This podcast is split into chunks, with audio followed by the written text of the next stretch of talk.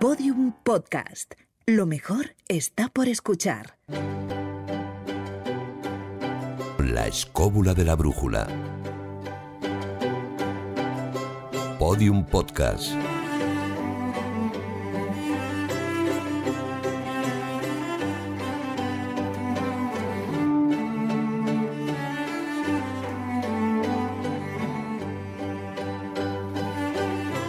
Esta edición de la Escóbula está siendo grabada en la Semana Santa del año 2022, así que disculpadme, escobuleros, la referencia temporal. ¡Feliz Semana Santa, Carlos Canales! Igualmente, feliz Semana Santa. Vamos a descansar, a pasarlo bien. Juan Ignacio Cuesta, feliz Semana Santa también. Pues nada, igualmente. Feliz Semana Santa, David Sentinella. Uy, gracias. Sí, sí, estoy muy educado hoy. muy- Sí, sí, sí, ya te veo, ya te veo, estoy sorprendido. No, no porque estés educado, sino porque estés felicitando Semana Santa. Sí, no sé, por quiero decir que felices días, felices vacaciones, Marcos Carrasco. No sé si os vais a algún lado, si tenéis planes. ¿Cómo estás, Marcos? No, yo de costalero. Yo este Costalero. año estoy debajo del paso. Claro, es que son días especiales, días Sudando distintos. la gota gorda ¿Por ahí. qué no desear feliz Semana Santa, Jesús Callejo? ¿Por- ¿Y por qué Pues no? claro, ¿Y por pues qué no? claro, pues claro, ¿por qué no? Es una semana no solo religiosa, sino también vacacional. También. Que además la semana es muy larga, de verdad que los tres días principales es el viernes de Dolores, en fin, el sábado de Gloria, el domingo de Resurrección, pero mientras también hay buenas viandas y buenas y buenas y buenos motivos para, para viajar a muchos lugares de la Semana Santa, porque también no lo olvidemos. La Semana Santa, aparte de las motivaciones religiosas, son verdaderos museos al aire libre. Aquellos que vean los pasos, eso que decía Marcos Carrasco, cuando uno va a Murcia, ve los pasos de Salcillo, va a Valladolid y ve los pasos de Gregorio Fernández, ¿no? O va a Andalucía y ve, yo qué sé, los pasos de, de- de- de Alonso Cano. Es decir, esos son obras de arte. De Entonces, Diego de Siloé. Pero Bueno, fijaros, bueno, además, esa, es, es curioso este año porque coincide Semana Santa y Ramadán. Es verdad. Pues mira, para que veas. Es verdad. Pues eh, todo esto que hemos dicho sobre la Semana Santa, escobuleros, feliz Semana Santa también para vosotros. Todo esto que hemos dicho, no. O sea, no vamos a hablar ni de procesiones, ni de romerías, ni de todo esto, ¿vale? Nos vamos a ir de Semana Santa, pero con otros planes bien distintos. Saludos de Fran y Zuzquiza, arrancamos.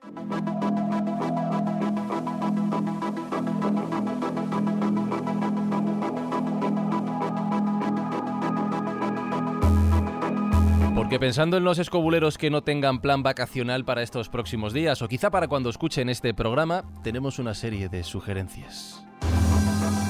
Pero no unas sugerencias habituales para estas fechas, ¿verdad, Jesús? Hemos decidido, bueno, darle una vueltecita, voy a decirlo así. Sí, yo creo que sí.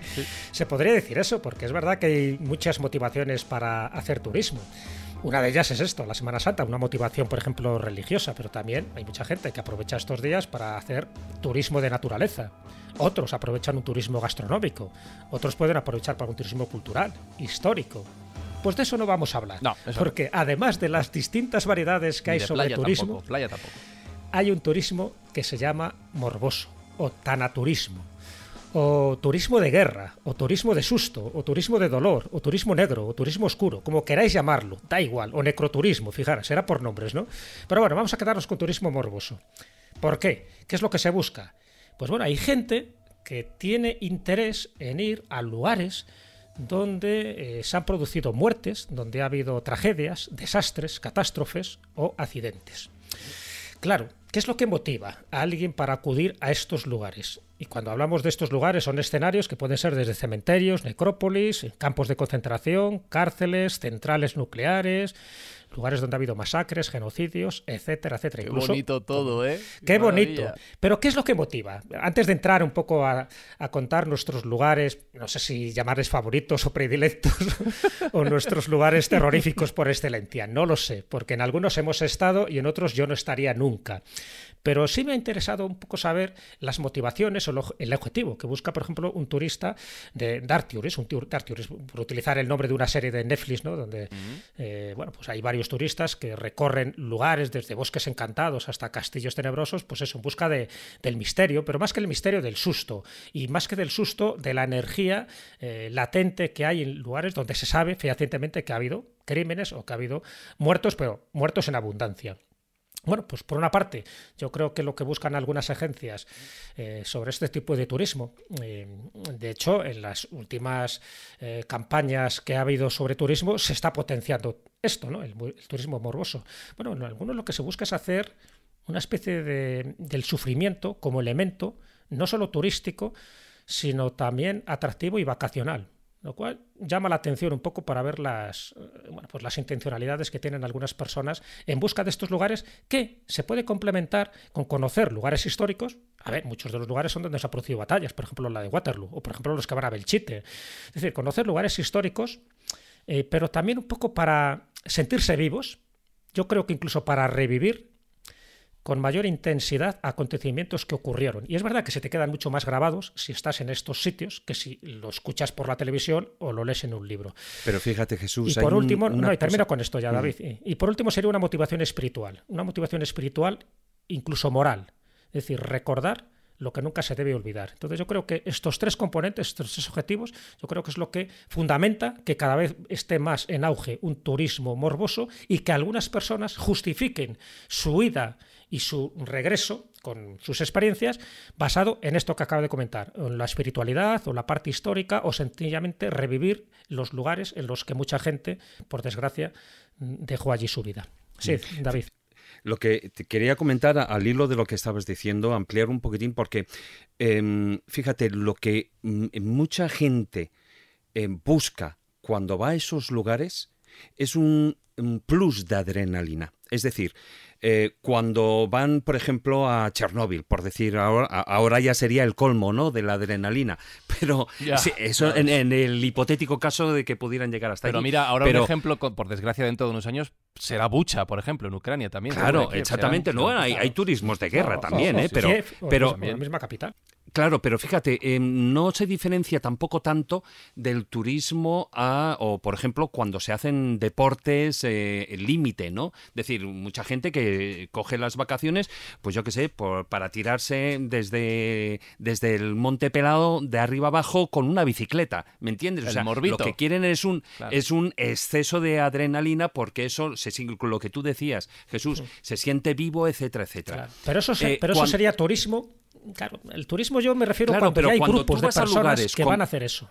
Sí, pero hay lugares de los que tú has mencionado o lugares que, por ejemplo, que se sabe que, bueno, eh, históricamente, pues tienen ciertos fantasmas o se hay ciertas leyendas, etcétera. En Belchite, por ejemplo, aparte de ser un lugar donde, bueno, ocurrió todo lo de la guerra civil, etcétera, etcétera, la gente sigue yendo allí e incluso para grabar psicofonías o cuántos lugares, sanatorios de antituberculosos, etcétera, etcétera, pues eh, la gente acude allí para intentar obtener psicofonías para ver lo que es, a ver qué sienten, a ver cómo pasar miedo, etcétera, etcétera. todo eso... eso lo que hacen es subir la adrenalina. Me parece bien, pero hay un problema peor, David. La gente que va a estos sitios a hacerse el selfie, que cada vez es más común. El selfie en Chernóbil, jugando, en fin, en las cabezas. Sí, porque lo que importa no es la adrenalina, en ese caso es otra cosa. Es otra cosa, son las redes sociales y el... terrible, terrible. Pues os voy a proponer un juego, mirad, eh, y escobuleros sois partícipes de ello. Eh, yo no sé dónde vamos a ir en este programa, cada uno de mis compañeros ha ido seleccionando algunos de los destinos, entonces voy a ir saltando de uno en otro, iré diciendo nombres y cada uno de mis compañeros irá poniendo un lugar que nos explicará y al que nos llevará sobre la mesa. Así que, mm, sin más dilación, pongo la primera música de Turismo Morboso y vamos a ello.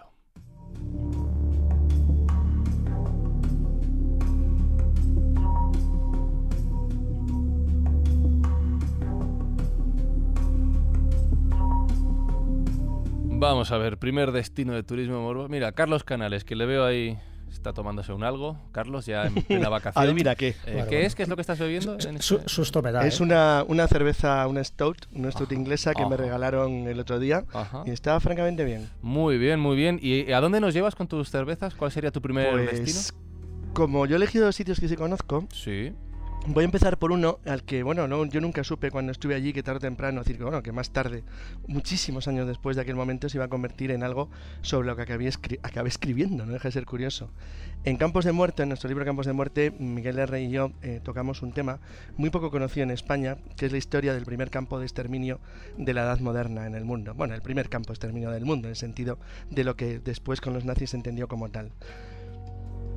Es una pequeña isla llamada Shark Island, la isla del tiburón, que se encuentra en, un lugar que es la conocida como Luderitz Bucket, a la bahía de, de Luderitz, en, lo que hoy es Namibia, antigua África del Sudeste alemana y después protectorado o eh, territorio de África del Sudoeste sudafricano.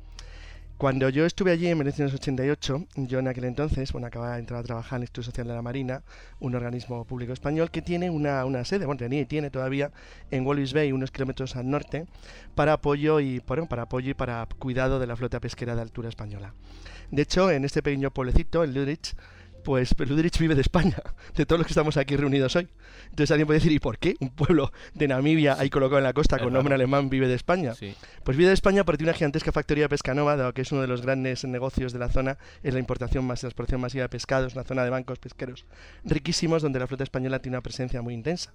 Es el motivo de que España tenga o tenía y tenga todavía una base en Walvis Bay. Walvis Bay era un, in- un enclave inglés en el territorio alemán. Esa zona fue colonizada a finales del siglo XIX por los alemanes, eh, de manera que metieron una cuña entre el territorio portugués de Angola y lo que luego fue y es, es la Unión Sudafricana, y de esa manera tenían un territorio costero desértico que aparentemente no prometía gran cosa. En los. Bueno, hay que decir que Ludrich, para cualquiera que vaya, es un lugar realmente. La palabra exacta es friki, es muy raro. Es como encontrarte en medio de Baviera, hacia un pueblecito alemán de Renania, Westfalia o de, o, de, o, de, o de Baviera, metido en medio del desierto junto a la costa. Es una cosa realmente extraña, con una pequeña población todavía muy chiquitita de origen alemán y, y boer, y luego una, una población más grande, claro, de origen mestizo o negro, que son los que constituyen la mayor parte de la población. Pero enfrente, tiene una, la bahía tiene una pequeña isla. Y esa isla es uno de los lugares más horripilantes de la historia del siglo, del siglo XX.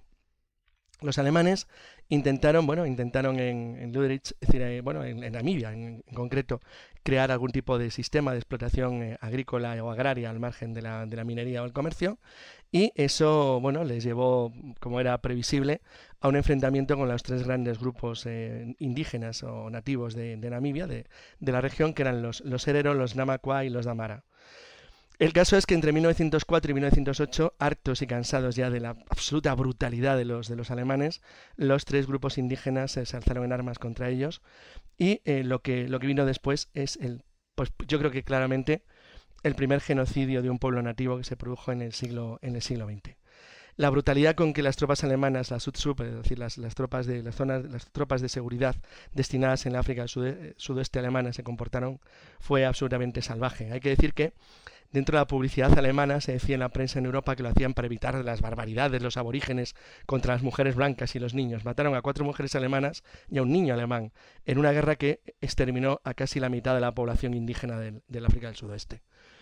Pero no se quedaron contentos con eso. De hecho, el, los, los, era entonces gobernador cuando se produjo la rebelión en, África del Sudeste, que era un buen conocedor de África, se llama Theodor von Leutwayan, pues Luftwaffe eh, pensaba que no, no, hacía falta alguna el exterminar a la población, pero el gobierno alemán quería acabar con ello de una manera absolutamente clara y sustituyó a este gobernador por un militar que venía de, de bueno, de haber actuado de manera implacable en la rebelión Boxer en China, que era Lothar von Trotha. Lothar von Trotha, un militar prusiano muy próximo al Kaiser Guillermo, eh, bueno, libró una guerra de exterminio absolutamente salvaje. Pero no contento con ello, decidieron construir en, en, la isla del tiburón, en Sark Island, un campo, un campo de concentración. Un campo de concentración que tenía una extraña rareza. La extraña rareza de que el objetivo suyo no era el tener a la gente prisionera o metida con mal trato o buen trato, es decir, eso es indiferente, eso puede ocurrir en todas las guerras y durante muchísimo tiempo a lo largo de toda la historia humana y tratar a los prisioneros de una manera absolutamente brutal o salvaje. Sino que aquí había un elemento doble que lo convierte en algo especialmente pernicioso y extraño y que creó toda una secuela. La primera es una curiosidad. Todo el mundo que era embarcado, ya fuera hombres, mujeres o niños, hacia, llevado en tren hacia el campo de concentración de Sarkaila, que luego embarcado, no sabía dónde iba. Y lo que no sabía es que nunca podría volver. A todos los que estaban enfermos o tenían algún problema fueron literalmente ejecutados por la Sutsup, si los mataban y los dejaban abandonados en el desierto o directamente los liquidaban, y los que iban allí tenían como objetivo el ser literalmente exterminados. Perdón por la ironía, pero ¿esto de qué me suena? Ay, verás, verás, verás, verás, verás. Pero es que había algo más, que es una de estas grandes originalidades que los alemanes van a tener muy complicado el quitarse en el futuro de su historia. Y es que tres individuos, eh, llamados Eugen Fischer, el doctor y los doctores Brickner y von Egeling eh, hicieron un programa de experimentos médicos destinado a comprobar que los africanos de África del Sudeste y en general los nativos africanos eran un pueblo y una raza inferior. Y por lo tanto podía examinarse eh, sus cuerpos, utilizarlos para experimentos médicos de todo tipo, sin ningún tipo de cortapisas, dado que como no eran exactamente seres humanos al nivel de los alemanes, podían ser objeto de todo tipo de investigaciones médicas. Como anécdota, aquí solo dejo un pequeño dato, los estudios de estos tres doctores, cuando fueron luego publicados, especialmente el primero, los de Fischer, llevaron adelante eh, bueno, ciertos condicionamientos de la fórmula de investigación sobre, eh, sobre personas vivas, que los alemanes aplicarían luego con notable éxito durante el tiempo del nazismo, porque uno de los, de los, bueno, de los jovenzuelos que prometía que aquello le parecía interesante y que dedicó una buena parte de su estudio a analizar los, los, los avances eh, realizados por estos tres psicópatas, tenía un nombre muy conocido, era un, fue conocido como, era un doctor, un médico muy prometedor conocido como Mengele. Entonces Mengele aprendió ahí ciertas tecniquillas de esas que luego pudo desarrollar con sus gemelos en el campo de Auschwitz. La verdad es que la barbaridad es absolutamente eh, brutal. Un reporte británico en 1909 esto tiene gracia, abro comillas, lo dicen ingleses, sé que acaban de exterminar la población entera de, Tasmania, pero bueno, eso es un detalle sin importancia y cargándose a una cuarta parte de la población blanca de África del Sur durante la guerra Boer solamente unos años antes. Pero bueno, dentro de esa filantropía eh, curiosa que tienen los ingleses, que ven el mundo de forma diferente según se ven a ellos mismos o ven a los demás, no por esto no dejaban de tener razón. Y el reporte británico decía que el gran objetivo de la política alemana en África del Sudoeste en relación al nativo es reducirlo a un estado de servidumbre y si se resiste, destruirlo por completo. El nativo para el alemán es un babuino y nada más. Dice, la guerra contra los hereros llevada a cabo por el Herr von es una lucha de exterminio. Cientos de hombres, mujeres y niños han sido desplazados al desierto donde se los dejó morir por sed.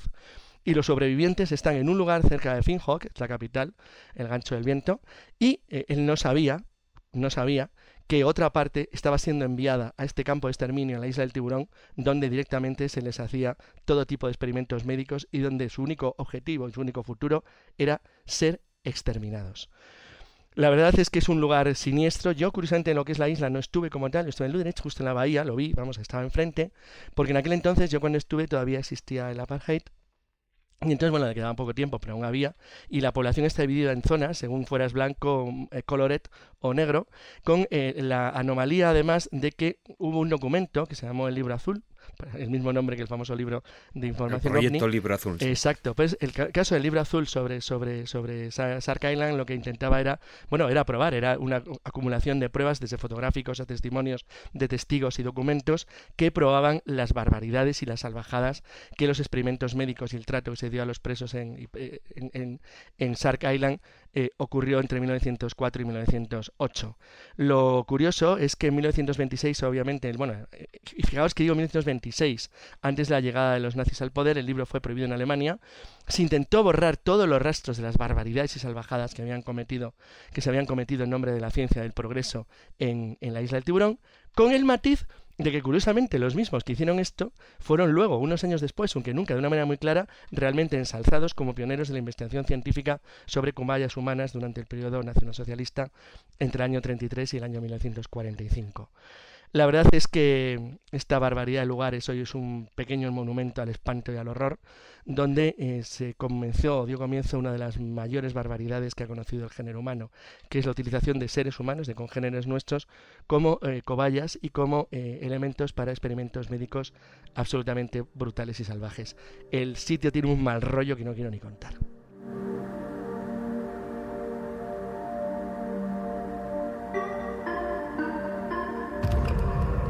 Qué bonito nuestro primer destino de esta ruta, ¿eh? que están los escobuleros ahora mismo disfrutando, gozándolo, gozándolo. No, bueno, no por casualidad, fíjate que el primer destino, eh, Carlos ha ido a África. En África habría multitud de lugares fin, tenebrosos donde se ha producido todo tipo de barbaridades, como esta que ha contado. Así, a bote pronto, recuerdo también lo de Leopoldo II, ¿no? el rey de Bélgica también en el Congo, todas las cosas que hizo y que hay mucha gente que va allí todavía pues, para ver el desastre e incluso los descendientes de, de aquellas víctimas. También hay que hablar de la esclavitud. Cuando hablamos de islas, a mí se me ocurren dos islas que también son destinos turísticos en África. Por una parte, está la isla de Gorée, en Senegal, Sí, donde se quedaban los esclavos acumulados para embarcar. Exactamente, ahí durante Ujú. tres siglos, ni más ni menos. ¿no? Es una isla que está nada, a tres o cuatro kilómetros enfrente de Dakar, pero donde eh, durante tres siglos prácticamente los franceses fueron ahí exportando esclavos tanto a Estados Unidos como al, al Caribe, como a Brasil, en muchísimos sitios, en fin, miles y miles de personas que salieron de allí, una isla muy pequeñita, pero que se ha convertido pues, en un referente de eso, de lo que no se debe hacer, del sufrimiento y de la esclavitud que hubo hasta 1848 que Francia pues, abolió la esclavitud. Y en otro caso, en una isla que sí ha estado, que es la de Zanzíbar, que se llama así, la isla de los esclavos y la isla de las especias.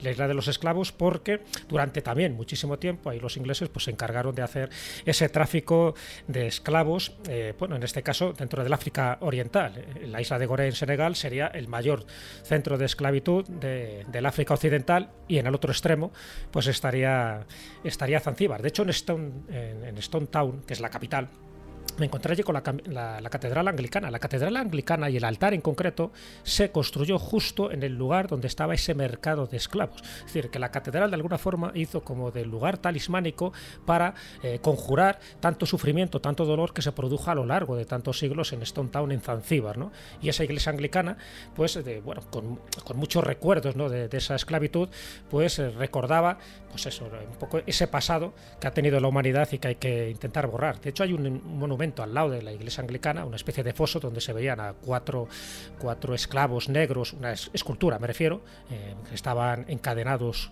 eh, en el cuello, ¿no? Pues, pues por sendas cadenas y que un poco reflejaba ese dramatismo. Cuando tú lo ves y haces fotografías, un poco de eso, refleja el dramatismo justo en el mismo lugar donde se produjo aquel infamante tráfico de esclavos. Bueno, son dos sitios que me ha recordado cuando lo estaba comentando Carlos, ¿no? Por una parte Senegal, Isla de Goré, por otra parte Zanzíbar, en Town, en esta catedral anglicana, donde de alguna forma ha puesto el sello para que eso nunca se vuelva a producir.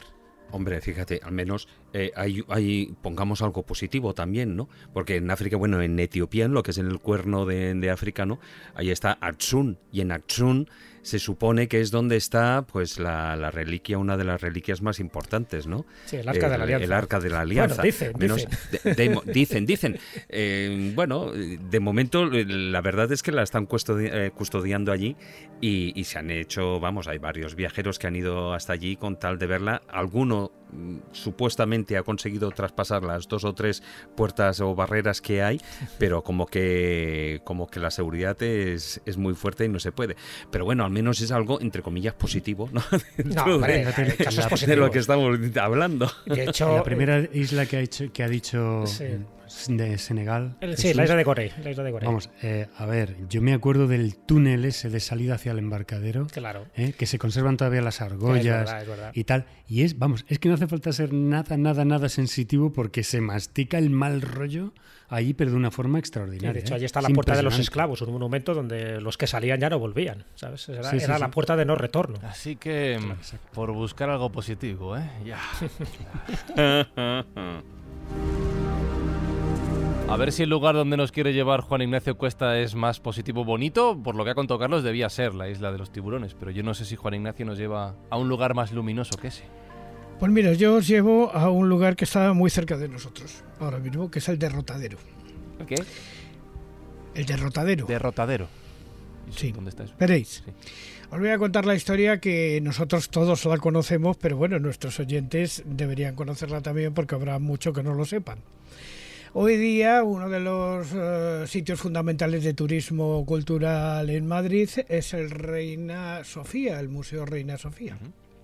Bien, bueno, pues esto en tiempos no era el Museo Reina Sofía, sino que era el Hospital de San Carlos, un lugar absolutamente siniestro que tenía su propia morgue su propia morgue que se llamaba el Derrotadero. Yo la conocí porque mm, una tía de mi madre de Zarzalejo estuvo allí ingresada en este sitio y allí murió. Y la bajaron al Derrotadero.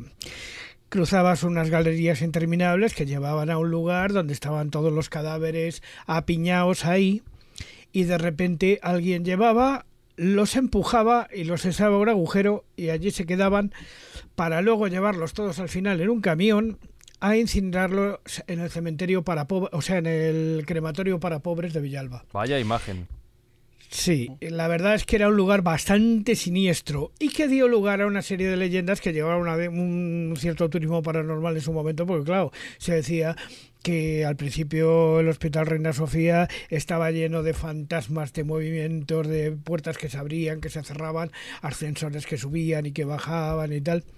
Fenómeno, pues bueno, pues que hay gente que dice que lo había visto, indudablemente, incluso muchos de los vigilantes no querían entrar a la zona del derrotadero, que sigue existiendo el lugar, claro, ya no tiene a los muertecitos, pero sigue existiendo el lugar. Es posiblemente uno de los lugares más siniestros que yo he conocido, lo conocí de muy pequeño y tenía cierta fama. O sea, de que por las noches ahí salían gritos, se veían luces, había golpes y había todo tipo de cosas y tal. Es un lugar realmente siniestro.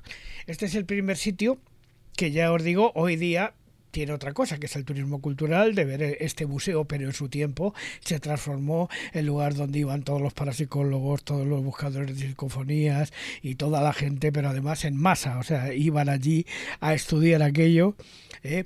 hasta que alguien dijo, bueno, se acabó Esto ya no, no se va a volver el, a... Museo, el museo Nacional, eh, que es el Centro de Arte, el Reina Sofía, Reina sigue, Sofía, claro, exactamente. Hoy en día es que ha habido un momento que has dicho hospital y a mí se me ha, San se me ha cruzado. ¿eh? Sí, el Claro, hospital de San an- Carlos. Sí, antaño, antaño, Claro. pero cuando has dicho referencia más actual, has dicho hoy en día en el hospital y digo ya, pero sí, siguen habiendo, hay, incluso tienen nombre, Ataulfo, ¿no? Eso ya Sí, es claro, conocido y, e incluso hay, cuando tú entras en el museo, y eso mucha gente no lo sabe, en la parte de abajo, justo es lo que es la entrada, hay, hay unas momias. Enterradas ahí abajo, unas momias de dos monjas. Allí, eh, allí estuvo el grupo esta y, super, eh, Sí. y Paloma Navarrete hablaba pues Sí, no de los muertecitos, sino de los muertitos. Los que ya, como ella cada los vez que llama. pasaba por un... Era como una pared de... Bueno, no sé si era de pladur o, o lo que sea, pero decía, aquí están y me están mirando. Y efectivamente abrieron las paredes y había ahí unos cuantos... ese buen ataúdes rollo que tiene Con unos muertitos...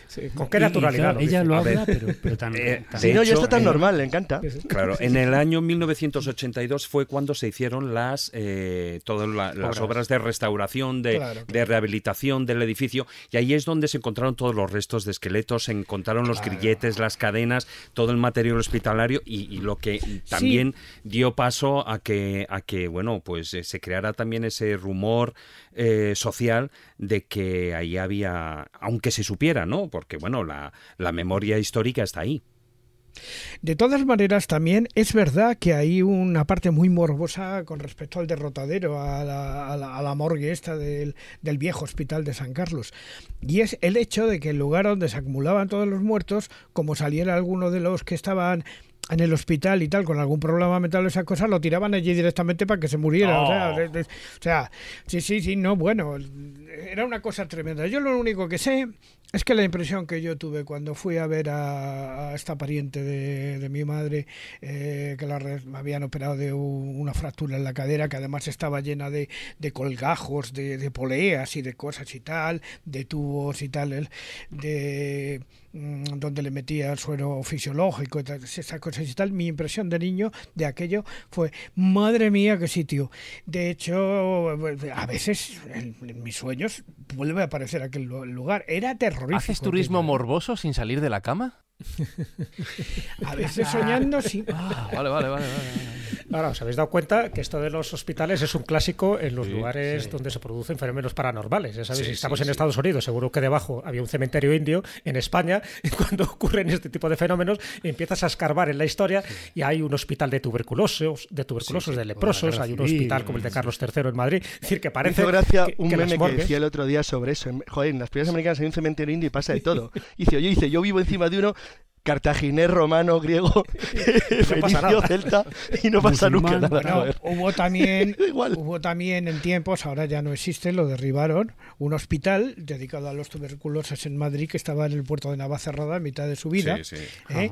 que este es el lugar que eligió, recordaréis, Paul para hacer alguna de las películas morbosas aquellas que hizo en su momento. Esto desapareció ya. De Ese sí que es un lugar, ese es un lugar que vamos a acercarte, se te ponían los pelos como escarpias directamente. Bueno, me llama la atención, Juan Ignacio, el nombre que, que tiene ese sitio en concreto, el derrotadero. Porque también esto me ha recordado otro nombre que todavía me parece más morboso, y estoy hablando del Escorial, y estoy hablando del Panteón, que es el El pudridero. El pudridero. Sí. El pudridero. sí, sí. Sí, pero bueno, eso está destinado a los reyes Además, es tan bonito el sitio que no es lo mismo. que tienen que pasar allí 25 narices. años entre cal para que quede constancia absoluta de que han muerto. Eh, ahí estuvieron todos los reyes de la casa de los Habsburgo y algunos de los Borbones, porque otros de los Borbones no quisieron ni siquiera pasar por allí. Por lo que sea. Pero mm, es verdad que este lugar es un lugar también bastante siniestro y además no se visita. Se me está despertando un hambre. Bueno, ya que hemos estado en un museo, Marcos, Marcos Carrasco, tengo curiosidad por saber cuál es tu primera propuesta vacacional para esta Semana Santa escobulera un poquito turbia. Sí. ¿Quieres saber al- de hospitales, quizá? No sé lo que tú quieras, Eh, llévanos donde te sí. apetezca. Venga, pues vamos a, vamos a enlazar con hospitales Vale. bueno, eh, de tuberculosis y todo este tipo de cosas. Eh, os voy a Me, hablar me de la gusta, isla me gusta que, Pedrosa. que nos ofrezcas opciones como si tuvieras ¿Verdad? delante la, la guía turística. eh, Nos da un menú. Sí, tengo- un menú ¿De qué queréis? ¿Qué, qué tipo de, Hospitales. Tengo de un- morbo? Tengo, no tengo un ambigú Adelante, adelante. eh, bastante nutrido. Y bueno, pues es- os voy a hablar de la isla Pedrosa, que está en Cantabria. Es, eh, es- en realidad es no es una isla, es como una especie de península. En, su- en un principio era una isla, pero se le ha juntado a la tierra con un par de istmos que hay allí. Y allí en el siglo XIX había un lazareto, que esto a mí me ha llamado mucho la atención, que es decir, es un recinto sanitario que se ocupaba del tratamiento y desinfección de marineros con enfermedades eh, exóticas, todo ello con el fin, pues eso, de, de no propagar el tema, o sea, se quedaban allí en cuarentena. Y este sanatorio de la isla de Pedrosa estuvo activo, fijaos las fechas, entre 1834, en su primer tramo, hasta 1914, y estaba destinado a mantener esa cuarentena de unos buques pues que venían del Caribe, de Cuba y tal, y que pues imaginaos que si hubiera muerto allí alguien en, en la propia embarcación y dura- durante los días de, o los meses de vuelta, pues se hubiera, se hubiera contagiado toda la- la tripulación y con o estuvieran contagiados con enfermedades endémicas como pues estos que ahora mismo esto no es nuevo para nadie, la malaria, la tuberculosis, el dengue, el lepra, la cólera, lepra. la fiebre amarilla, la lepra, el carbungo. De hecho, el cólera aquí en Madrid, yo es que me quedé alucinado porque hice una pequeña investigación hace dos años para sacarlo en la escóbula, de una serie de tumbas pequeñitas que había por todos los sitios, que es la razón por la que se hizo el cementerio de la Almudena, que es que el cólera arrasaba a la población infantil, bueno, ya, pero que se ven mm, tumbas pequeñas en la puerta, bueno, que va a dar al cementerio civil. Y yo me quedé pasmadito de, de, bueno, pues estamos hablando ahora de pandemias, epidemias. No, fíjate, cuando- fíjate. bueno, Ahora que dices eso, y yo me quedé alucinado. Evidentemente, yo tuve que ir al cementerio de la Almudena por motivos que sabéis por la primera hora de la pandemia, por mi padre.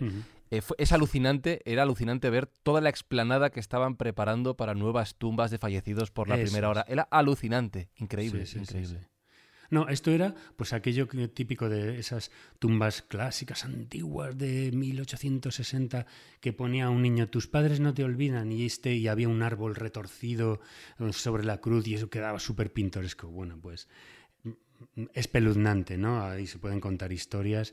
Y bueno, volviendo a la, a la isla de Pedrosa, eh, era un complejo hospitalero que tenía pues teatro, iglesia, balneario, etcétera y actualmente pues se sigue conservando hay algunos edificios en los que están destinados pues a la reinserción de y al tratamiento de drogodependientes, es decir, que todavía las autoridades pues siguen manteniendo todo este sitio, pero hay algunas que están absolutamente derruidas y que son, pues eso, caldo de cultivo para esas masas ingentes de, que, de turismo morboso, de gente que le gustan los fenómenos paranormales y que, bueno, pues que, imaginaos, pues alguna, alguna persona se ha despeñado por allí y, lo ha pasado mal, ¿no?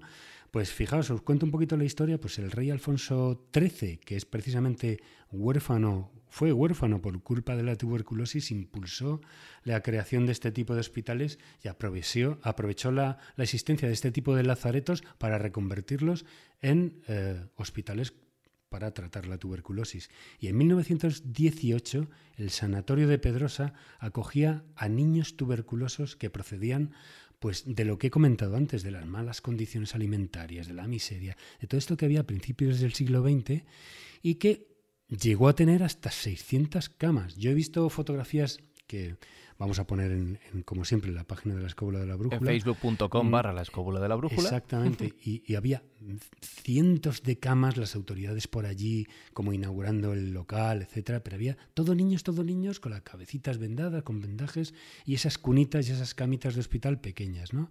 Pues esta isla de Pedrosa y esta serie de complejos sanitarios tuvo funcionando al menos hasta 1988, ¿eh? desde ese tramo hasta ahora con este tema de la tuberculosis en el que se cierra este, este hospital y empieza su decadencia. Entonces, claro, obviamente se empiezan a detectar allí fenómenos paranormales y hay muchas visitas por este motivo y hay investigadores de lo paranormal, asociaciones, es decir, a, pesar de las de varios de los carteles que hay por allí que avisan de no entrar en las ruinas. desde luego, si veis las fotos, algunos edificios están todos llenos de, de hojarasca, es como, como un poco psicosis, ¿no? Es como una película de Hitchcock extraña que tiene que dar un repelús. Porque no hay nada como poner un cartel de no entrar para que la gente entre, ¿eh? eh exactamente, exactamente. Sí, pero si pones una calavera y dos tibias ya la cosa cambia. No, pero debería poner un cartel de entra, entra, entra, no pasa nada y nadie iría. O una señal de radioactividad. También, también cambia. O decir, aquí actúa la, No, o la agencia tributaria, cuidado. igual, igual no eso ya da más miedo. Sí. Claro. Entonces, eh, eh, ¿cómo empezaron todos estos fenómenos paranormales? Al menos al detectarse. Y todo empezó con una joven americana llamada Anita Lauda, que fue a la isla atraída pues, por ese misterio que, se, que rodeaba todo el recinto y tal. Entonces, se dice que esta persona, pues, sensitiva, sintió unas vibraciones extrañas y eh, decidió volver, pues, eso, pues con un grupo eh, que se eh, autodenominaba ICOA, pues parecido, pues digamos al, grupo EPTA en el que podemos ver gente técnica, gente sensitiva, gente que tiene diversas funciones, etc. Bueno, pues allí se tomaron centenares de fotografías, ocurrieron experiencias extrañas y una vez allí, a las pocas horas, después del atardecer, justo al anochecer, sucedió algo según dicen las crónicas, extraordinario. Todo el equipo, sensitivos y no sensitivos, vio bajar por las escaleras a varios niños con ropa antigua acompañados por una enfermera. Qué buen rollo. ¿Verdad? Entonces, a ver, ¿esto en qué plano se está viendo? Si esto es mm, verídico, si esto es una sugestión, lo que siempre eh, pues comentamos en las cóbulas, si esto es así, si esto es pues una paranoia colectiva, etcétera. Y en otra serie de sesiones lo que pasó es que otro grupo de investigadores pues ya fue más allá, con cámaras, micrófonos volumétricos y tomó buena cuenta pues que hubo pues psicofonías, se oyeron los famosos raps, mm, vieron destellos, se oyeron golpes y en las fotografías que tomaron pues había como esferas de energía, estos, esa especie de orbes, psicografías y las llamadas estas, estas eh, que se mm, suelen ver en algunas ocasiones, esas neblinas fantasmales que quedan impresas en estas fotos, ¿no? Bueno, pues la tercera vez que esta persona americana, Anita Lauda, y su grupo intentaron acceder a este pabellón de tuberculosos, lo que pasó es que se lo encontraron absolutamente vallado, ya las autoridades empezaron a tomar eh, medidas.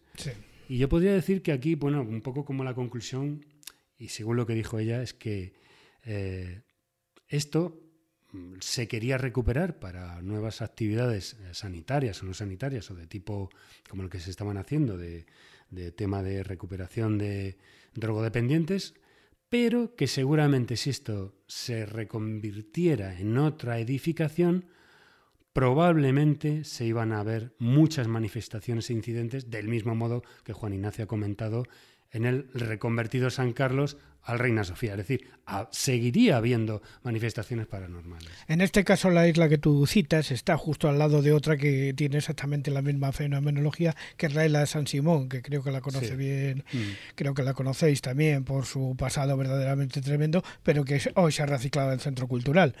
Pero lo que pasó allí en su momento fue tremendo, o sea, fundamentalmente.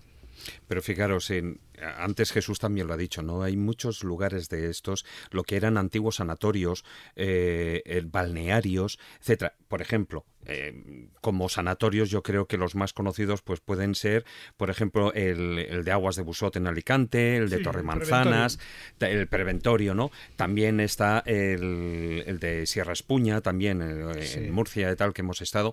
Pero fíjate ya que estabas en Cantabria ahí hay otra historia que es muy curiosa que es el, balneario que hay en la Ermida que hoy en día ya está restaurado y está rehabilitado además eh, con bastante lujo y tal. Eh, yo recuerdo haber estado allí eh, además, bueno, hace ya años eh, con, compañeros de investigación, pues estamos asesores de, en aquella época de, una película que se iba a rodar ahí en parte, y eh, la historia está en que nosotros, bueno, pues captamos una serie de psicofonías y de, y de cosas extrañas, que bueno, ahora no viene al caso, pero lo que sí que era curioso es que nosotros, después de captar todo eso, nos enteramos de que en ese balneario de la Armida, em, Allí es, sirvió de hospital durante lo que fue la, Guerra Civil Española.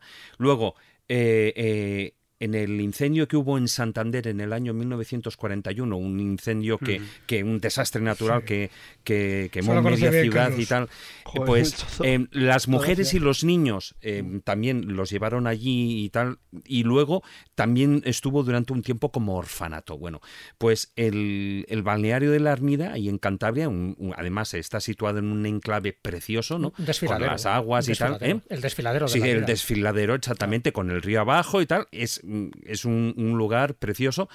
Pero bueno, cuando yo accedí allí en su momento, que todavía no estaba restaurado, rehabilitado todo, eh, la verdad es que parecía digno de una película. No me extraña que eligieran ese, ese enclave eh, de exteriores eh, para el cine, ¿no? Porque eso lo pones en una película de, de Hollywood y vamos, es que lo, estás viendo y te estás meando encima del miedo.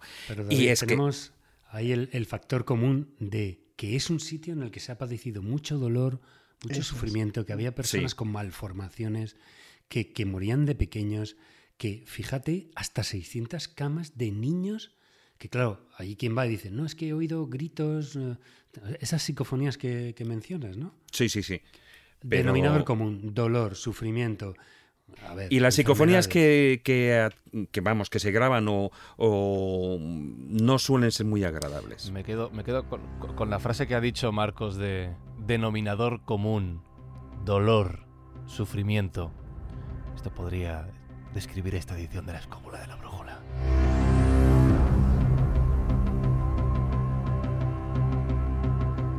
Vamos a seguir avanzando en destinos vacacionales. Jesús Callejo te veo muy callado. No sé si es que te está dando cosita lo que estamos contando. Pues hombre, eh, no demasiada porque en alguno de los lugares que estáis mencionando he estado. Ah. me estaba recordando. ¿Te gusta esto, eh? eh bueno, vamos a enfocarlo por la parte histórica. es, verdad que. es verdad que. Es una manera de verlo. es una manera de verlo. Es verdad que estar en los lugares donde se ha producido pues ciertos momentos, en fin, vamos a llamarlos traumáticos o casi casi como una catarsis ¿no? para, para la zona sí que aprendes mucho, pero aprendes mucho sobre todo si sabes, si sabes eh, recoger toda esa, vamos a llamarlo, esa energía que queda en el lugar.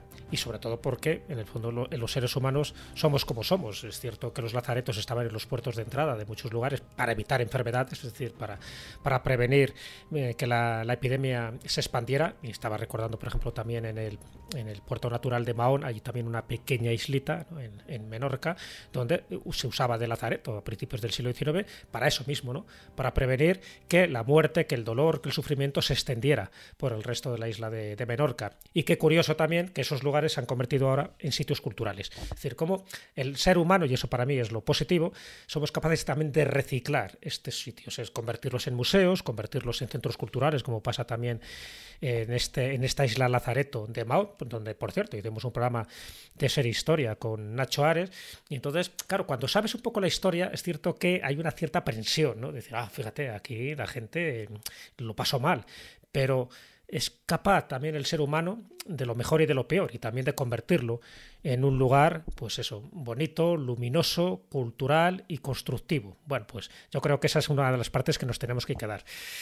En mi caso, ¿qué puedo elegir? Bueno, hay varios, como que os podéis bonito, imaginar. constructivo. Y Que sea bonito, que sea constructivo. Vale. Mira, no hemos hablado de algo y además se lo voy a poner también un poco ahí en bandeja a, a David, que yo sé que, que él este tema lo conoce y lo controla, que son los osarios. Es decir, los osarios, estos lugares tan bonitos. Algunos hemos estado todos aquí, los que estamos, que es el osario Sí. de Bamba. No voy a citar el de Bamba, ya lo hemos mencionado alguna vez.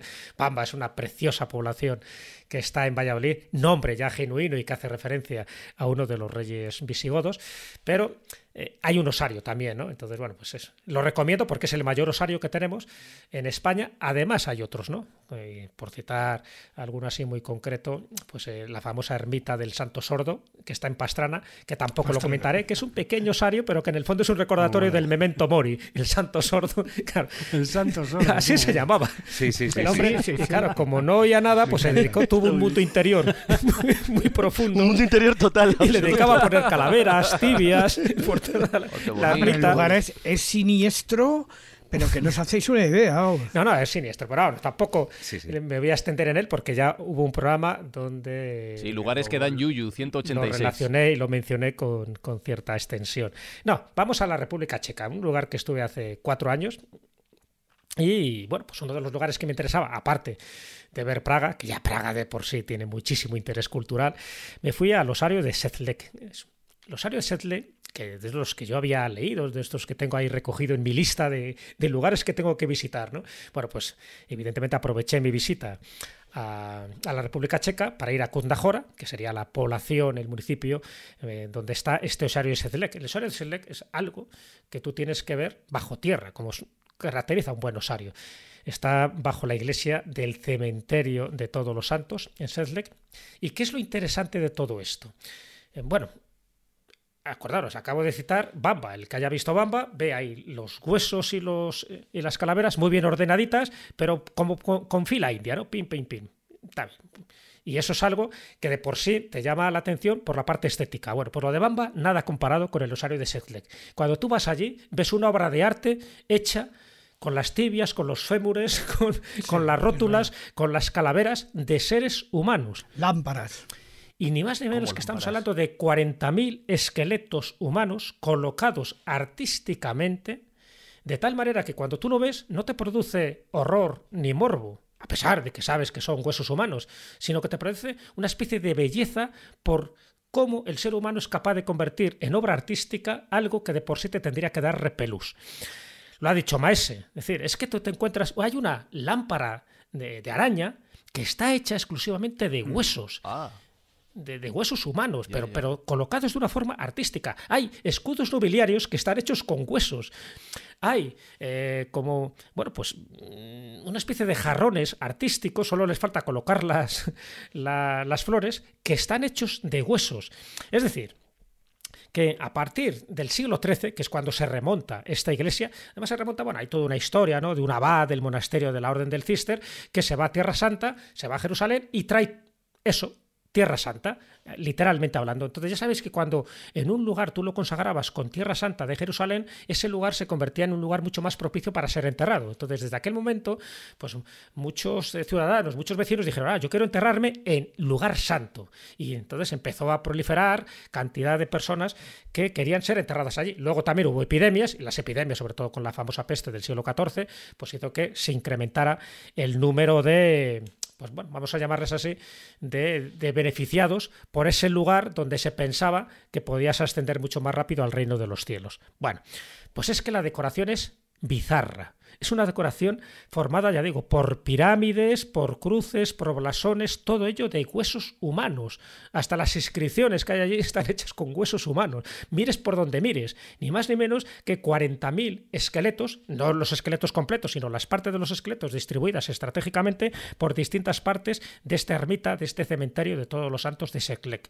Es decir, yo cuando fui, desde luego me quedé estupefacto, pero estupefacto por esa sensación de decir, ¿dónde estoy? Mires donde mires, el que lo hizo en su momento, fue a partir ya del siglo XVIII, cuando se empiezan a decorar y a recolocar de una manera tan artística, a ti Marcos, en fin, de- seguro que te inspiraría muchísimos de los cuadros. Luego te cuento, porque es que, es que realmente eh, esto es una tendencia de arte contemporánea que es hacer eh, belleza con lo feo. ¿Mm? O sea, y, y eso, lo de los cadáveres, lo de la plastinación, toda esta serie de cosas, es- está ahora a la orden del día. Bueno, Sí, sí, no, no, era eso. pues ya digo que podía. eh, no- y no es muy, no es muy amplio. ¿ves? Tú entras, vas bajando unas escaleras, junto cuando vas bajando escaleras, ya vas viendo que hay decoraciones laterales en las paredes que están hechas con huesos, y justo ya cuando estás en la sala principal, bueno, allá es, en fin, una especie de desaltación de lo morboso, de los huesos, una cornucopia con huesos, en fin, había guirnaldas con cráneos que cubrían las bóvedas, etcétera, etcétera, etcétera. Es decir, miraras donde miraras. Además, podías hacer fotos, con lo cual, bueno, pues eh, podías tirar allí. Antes eran carretes enteros, ahora cantidad de fotos digitales. Sí, antes era hacer. más problemático, Era más problemático porque no. tenías que, que- que seleccionar el cráneo. Y luego, para colmo, lo que me encontré, aparte de esto que está bastante bien iluminado, en fin, para que veas un poco esa sensación que produce al turista cuando va bajando las escaleras, porque claro, vas en un sótano, vas entrando como en otra dimensión, vas entrando en otro tipo de atmósfera. Bueno, eh, aparte del espectáculo, que ves un espectáculo visual, digo, aparte, hombre, muy morboso, cuando conoces un poco la historia de la cantidad de gente que ha muerto allí y muchos de ellos por epidemias. Es que luego había unos laterales mucho más oscuros, menos iluminados, donde estaban los huesos que no habían sido utilizados para decorar. Entonces, bueno, una especie como de saco allí, como diciendo, bueno, bueno, esto ya no sirve, y ahí te encontrabas pues mucho más, más tibias, muchos más, más peronés y, y muchos más cráneos que, por lo que fuera, no, no sirvieron para la decoración inicial que se pretendía en este osario de Seglec. Bueno, lo comento porque forma parte de ese turismo morboso. Hay muchos más osarios, como el de Évora también, Sí. por ejemplo, en Portugal. Claro. Pero, eh, bueno, pues este me pareció especialmente curioso porque yo sí que vi ahí esa parte eh, positiva, artística, creativa de algo que ya estaba. Entonces hay dos formas de manifestarlo, o bien ocultarlo o bien mostrarlo. Y si lo muestras, bueno, pues el artista en su momento lo quiso mostrar con elegancia y evidentemente pues con todo el respeto del mundo. Lo que sí se intenta buscar en estos sitios es algo, es una recomendación que hago ahora y que sirve para todos los lugares que estamos comentando, es que la gente que vaya allí vaya con respeto. O sea, yo lo que me parece inconcebible es que la gente vaya allí y empiece a reírse o que empiece a manosear las cosas El o que empiece selfie. Incluso a, estropearlo. Eso es lo que hay que evi- evitar a toda costa. Sí, hombre, más allá del postureo. Pero fíjate, has, has nombrado el Débora. En el Débora, que bueno, eh, el Débora es eh, de monjes eh, franciscanos, ¿no? De, de capuchinos. También, curiosamente, porque yo no sé por qué la, está pegado, el Débora está pegado a lo que es la.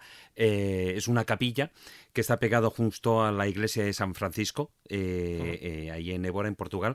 Y, eh, pero son frailes franciscanos, alrededor los huesos de 5.000 frailes, y ahí, curioso, porque ahí no hay como lámpara como tal, pero sí que cuelgan dos cuerpos del, del techo, dos cuerpos enteros, ya no solo lo, lo que es la- las tibias o los cráneos, sino ahí es todo el cuerpo entero, uno de ellos es de un niño, y es curioso porque en el, digamos, el friso, lo que podríamos llamar el friso, en la entrada, eh, allí hay un- una nota, bueno, un texto que dice, nosotros, los huesos que aquí estamos, por los vuestros esperamos. Sí, sí, sí. Oh, sí, sí, sí. muy alentador, ¿eh? muy alentador. Sí, sí, muy alentado. Pero fíjate, eh, ese es el conocido, que es el de Évora, que tenemos aquí al lado en Portugal. Hay otro, que lo conocerás también, me imagino, que es el, eh, está en el Algarve, eh, que me refiero porque lo tenemos también muy cerca aquí en España, que es la Capilla de los Huesos en Faro.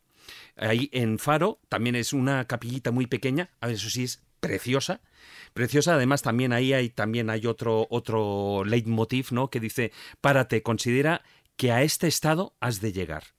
O sea, Ya ves. Lo cual ya es tal.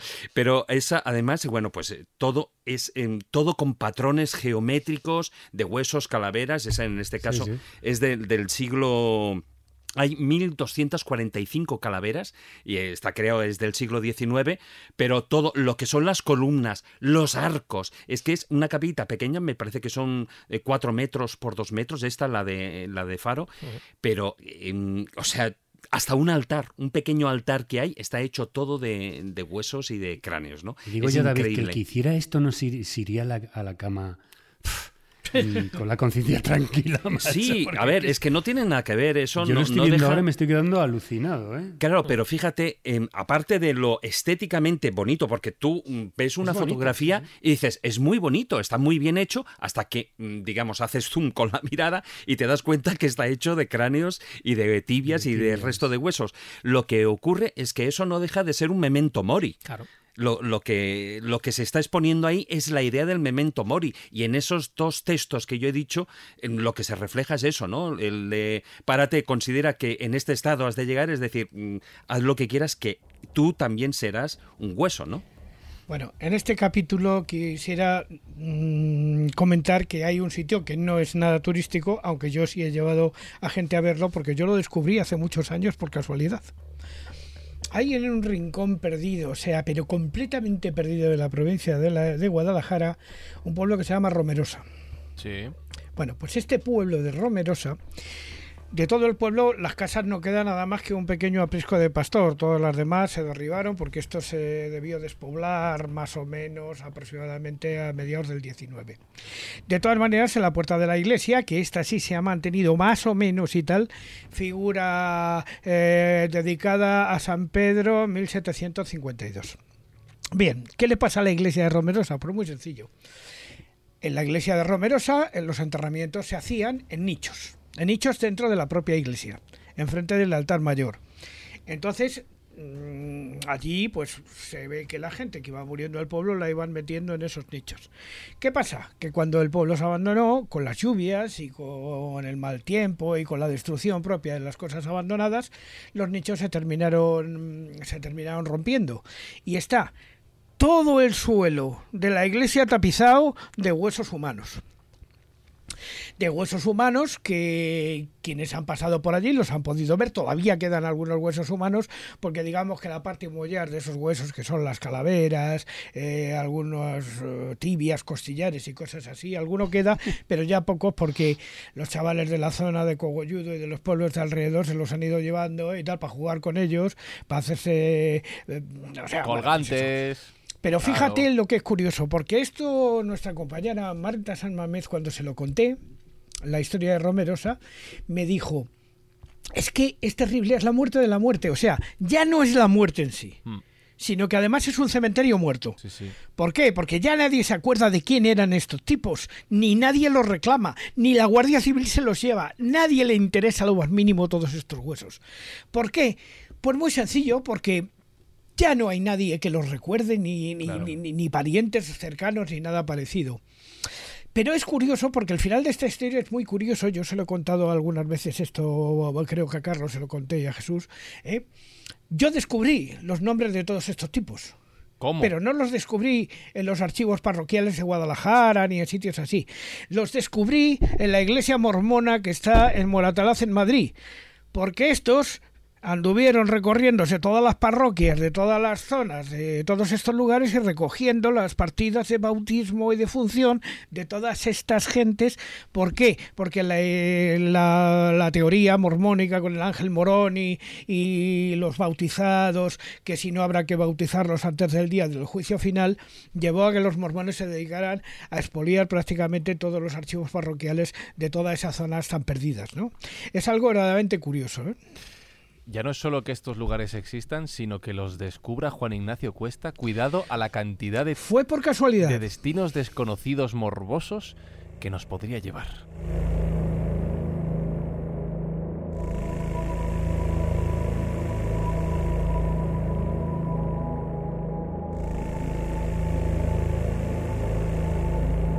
Estoy viendo que en concreto el turismo de huesos está funcionando muy bien en esta edición de La Escóbula. Es posiblemente una de las temáticas más repetidas en la guía de viajes que estamos haciendo hoy.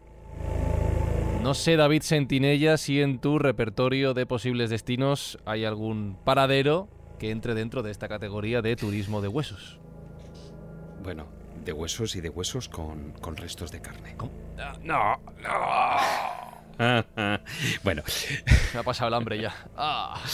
no, no, pero a ver, estamos hablando de, de carne desecada, evidentemente de momias. Tampoco me, me hace mucho más feliz. Tampoco te entusiasma mucho, ¿no? Pero fíjate, hasta te dejo escoger, Vale, ¿no? ver, Porque, eh, hombre, no te voy a decir.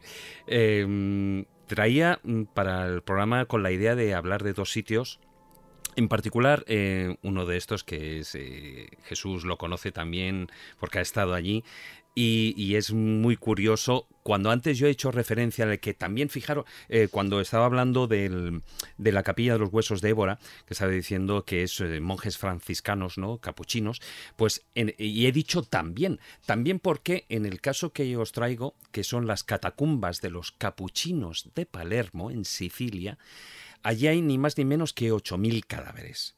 Pero no estamos hablando, no estamos hablando de los osarios eh, o capillas de los huesos y cosas de estas. No, no, no. Son unas catacumbas en las que se han ido conservando a propósito y vestidos todos esos cuerpos. ¿Qué ocurre? Bueno, pues en el alrededor de, a, mediados del, del siglo XVI Em, bueno, pues lo, ahí se establecen en, en Palermo, se establecen los monjes capuchinos eh, ahí lo que hacen es, eh, se instalan en un convento y a partir de ahí eh, hacen lo que son una, una, iglesia que es Santa, Santa María del Apache, se llama. Entonces, eh, lo que hacían eran los hermanos de la congregación que iban falleciendo, pues los iban arrojando a una cripta que habían excavado. Pero llegó un momento cuando a finales del siglo, en 1599, que eh, bueno pues necesitan ampliar el, recinto y se encuentran que al, para dar una sepultura más ordenada a al resto de los, de los hermanos pues se encuentra que más de los 40 cuerpos que habían echado pues estaban eh, en excelente estado de, de conservación es decir no se habían podrido no, no se habían desecado o sea entonces el problema estaba en que eh, en muchos casos la carne todavía estaba flexible, estaba momificada, pero no había muestras de putrefacción. ¿Qué ocurre? Bueno, pues esto mm, hoy en día sabemos que, eh, y ellos incluso atribuyeron que podía ser pues, por las corrientes de aire que había en lugar, por la composición incluso del propio suelo, ¿no? Eh, etcétera, etcétera. Y lo que hicieron fue para dar esa sagrada sepultura a, todos los cadáveres y a los nuevos miembros que fueran falleciendo, pues fueron ampliando las catacumbas. Y ya eh, la ampliación eh, terminó pues casi 150 años después, en 1732. Y ahí em, pues había, mm, en principio eran los hermanos de la orden, pero ¿qué ocurrió? Que llegó un momento en el que eh, a través del tiempo sobre todo ya a partir del siglo XVI, XVII, los seglares ya no solo que eh, ellos podían pedir que se les enterrara ahí en suelo monástico, sino que eh, aunque al principio era la cripta era exclusivamente para los miembros de la orden, pronto se empezó a llenar pues de, cientos de cadáveres de, personas laicas, de hombres, mujeres, niños, etcétera, ¿no? En algunos casos, bueno, pues o sea, lo que hacían era pedían, solicitaban por escrito en los testamentos eh, que, que, bueno, pues que incluso querían que estuvieran allí y con una ropa determinada. A lo largo del tiempo, bueno, pues imaginaros, son 8.000 cuerpos, de los cuales de los 8.000 muchos son eh, esqueletos, pero se calcula que hay alrededor de unos 850 que son realmente momias. Es decir, que son cuerpos momificados de una manera natural, aunque en algunos casos sí que lo que hacían los monjes era, eh, bueno, existen ahí en, en, las leyendas, bueno, en los libros de la orden, ¿no? Que poseían un lavadero de los cadáveres y tal, ¿no? Con lo cual, mm, bueno, sí que había entre comillas, una intencionalidad, ¿no? Algunos dicen que eran lavados, eran bañados con arsénico y cal, otros eh, para que no olieran, ¿no? Eh, y luego les colocaban los ropajes, etcétera, etcétera. La cuestión está en que, eh, bueno, pues eso, la última persona que se enterró allí fue en el año 1920 y era una niña. La niña eh, se llamaba Rosalía, ella falleció a la edad de dos años y lo que es curioso es que se conserva de una manera increíble. Pero bueno, antes de hablar de ella, eh, os voy a contar lo que es la estructura de, de, las catacumbas de Palermo, porque evidentemente se han convertido en un museo de la muerte, la que la gente lo va a visitar. Eh, la entrada es eh, relativamente, bueno, es barata, me parece que son 3 o 4 euros. Ahora mismo, por cuestiones del COVID, si no me equivoco, está cerrado, pero eh, vamos, en breve lo, lo, abrirán ya, igual que están abriendo otros lugares, como por ejemplo, bueno, pues museos de, de, todo el mundo, ¿no?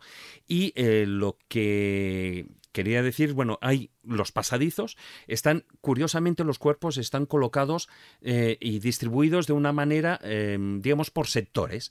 Están el sector de los capuchinos, luego hay un sector de sacerdotes de otras órdenes, luego están los pasillos, el pasillo de hombres, el pasillo de mujeres, luego hay como una especie de capillas donde están los niños y luego también hay otro pasillo que es de, em, de personal laico totalmente, que son atuendos y están colocados por gremios, por profesiones. Entonces están, eh, por un lado están los oficinistas o soldados, están los escritores, jueces, médicos, etcétera, etcétera, y así están distribuidos y colocados ahí.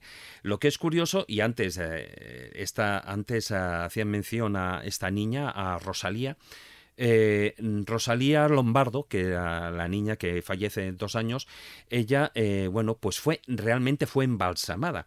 Hay un Alfredo Salafia, que era un médico, un famoso embalsador de la zona, ¿no? Eh, que había incluso embalsamado a grandes personalidades de, de Italia, pues porque el padre lo solicitó y me imagino también a través de un previo pago, pues embalsamó a la chica, a la niña. Eh, la niña, bueno, este eh, Salafia, él desarrolló un, por lo visto, un, método de conservación eh, que él introducía una, una inyección de, con unas sustancias químicas. Durante muchos años Fijaros, eh, ella fue enterrada en 1920 y hasta prácticamente en 2007-2008 no se ha podido saber eh, qué composición tenía. Y se ha podido saber precisamente porque un, bueno, un antropólogo eh, siciliano, un chico, un estudiante y tal, que estaba revisando todas las notas y todos los manuscritos, pues dio con una nota en la que el Salafia, el doctor, eh, tenía ahí puesta esa fórmula secreta con los, con, los compuestos químicos. Em, es impresionante verlo. Jesús, tú que has estado también allí. Sí, yo lo estuve. Lo que pasa que no, lo creas que lo puedes ver de cerca. ¿eh? Eh, en el caso de la niña, de Rosalía Lombardo. Sí, está en una capillita, sí, es la, Bella Durmiente. Está en una capillita, hay una reja, no te puedes acercar. Está también cubierta por un cristal. Entonces, desde lejos, incluso, bueno, si tienes una cámara con buen zoom, pues más o menos puedes vislumbrarlo. O sea, que no tienes esa posibilidad de acercarte tanto como si ocurrió al principio. Pero bueno, me imagino que por, por seguridad y por evitar pues, los gamberros de turno, sí que está dentro de una capilla que está enrejada y lo tienes que ver a una cierta distancia. Pero sí, sí, eso está. Yo que lo, vi lo más cerca que pude, eh, he visto además fotografías, desde luego es impresionante. Sabiendo que es un cuerpo de una niña que está desde 1920, o sea, tú no ves ningún gesto de muerte, no ves ningún elemento de putrefacción. No nada, nada. parece que esté dormida. Perfecto, por eso la llaman un poco la bella durmiente y desde luego, eh, en fin, eh, este médico utilizó una técnica increíble, casi casi alquímica, para que se pudiera preservar. Por cierto, es un poco también una técnica muy parecida a la que dice que se utilizó con el Papa Juan XXIII, ¿no? Porque cuando luego se sumó su cadáver y su momia, se encontraba también en perfecto estado. Yo no sé si es un líquido muy, muy parecido, pero desde luego sí que hay una técnica de momificación que te deja casi casi como en el mismo instante de, la expiración. Aquí en España teníamos, eh, bueno, existió un gran y famoso, que era el doctor Pedro Ara, que era el que también, el que en su momento embalsamó a Evita, eh, a la Argentina, ¿no? Pero eh, fijaros si, si Rosalía Lombardo está bien, que recientemente se han analizado eh, con rayos X el, cuerpo y todavía se ve la presencia de los órganos internos que están no están deshechos, están todavía, se les ve ahí y sobre todo el cerebro, el hígado y los pulmones todavía están ahí intactos, ¿no? Me parece es increíble, o sea, la, esa inyección intravascular, ¿no? Que con una serie de elementos que afortunadamente hoy en día se sabe, después de, casi 90 años de, misterio, y, pero sí que entrar en las catacumbas, bajar esos peldaños y empezar a recorrer los pasillos es una experiencia, mm, no digo religiosa, como la canción, pero sí que es una experiencia para vivir y para no soñar. Tiene, tiene un atractivo añadido y es que mm, son los ropajes. Es decir, se ve claramente cómo eran los ropajes en los que fueron enterrados y como, como bien decía David, hay pasillos que están hechos por profesores, es decir, por los profesores, pues médicos, en fin,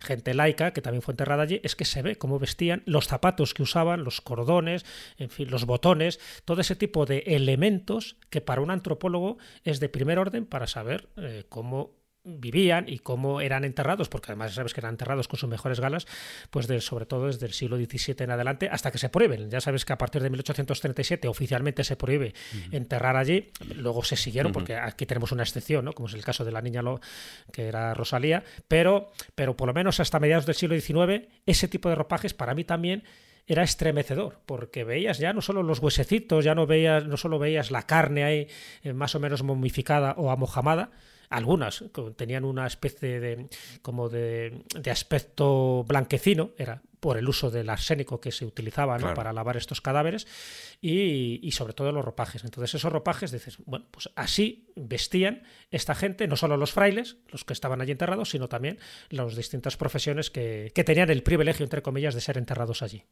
Pero el sitio da un yuyu, pero impresionante. Ese sí da yuyu, ¿eh? ese reconozco que da yuyu. Es, y además en el, en el, caso de Rosalía Lombardo pone Nata 1918, Morta 1920. Sí, sí, y tiene hasta los pelillos, el lacito, que son lacitos de es la forma de vestir de los años 20 y tal. Y lo que dice Jesús es que parece que tú tocarías este cadáver y, hundirías el dedo en la, oh, en, la, tersura de la piel. Sí, sí, es que parece que está... Eh, se ve que es rubita, se ve sí, sí, sí.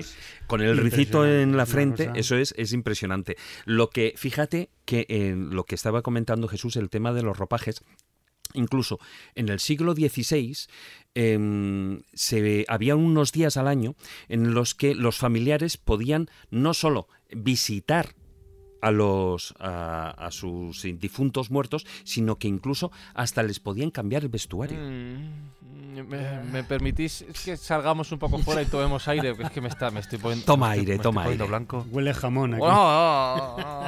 Mojama.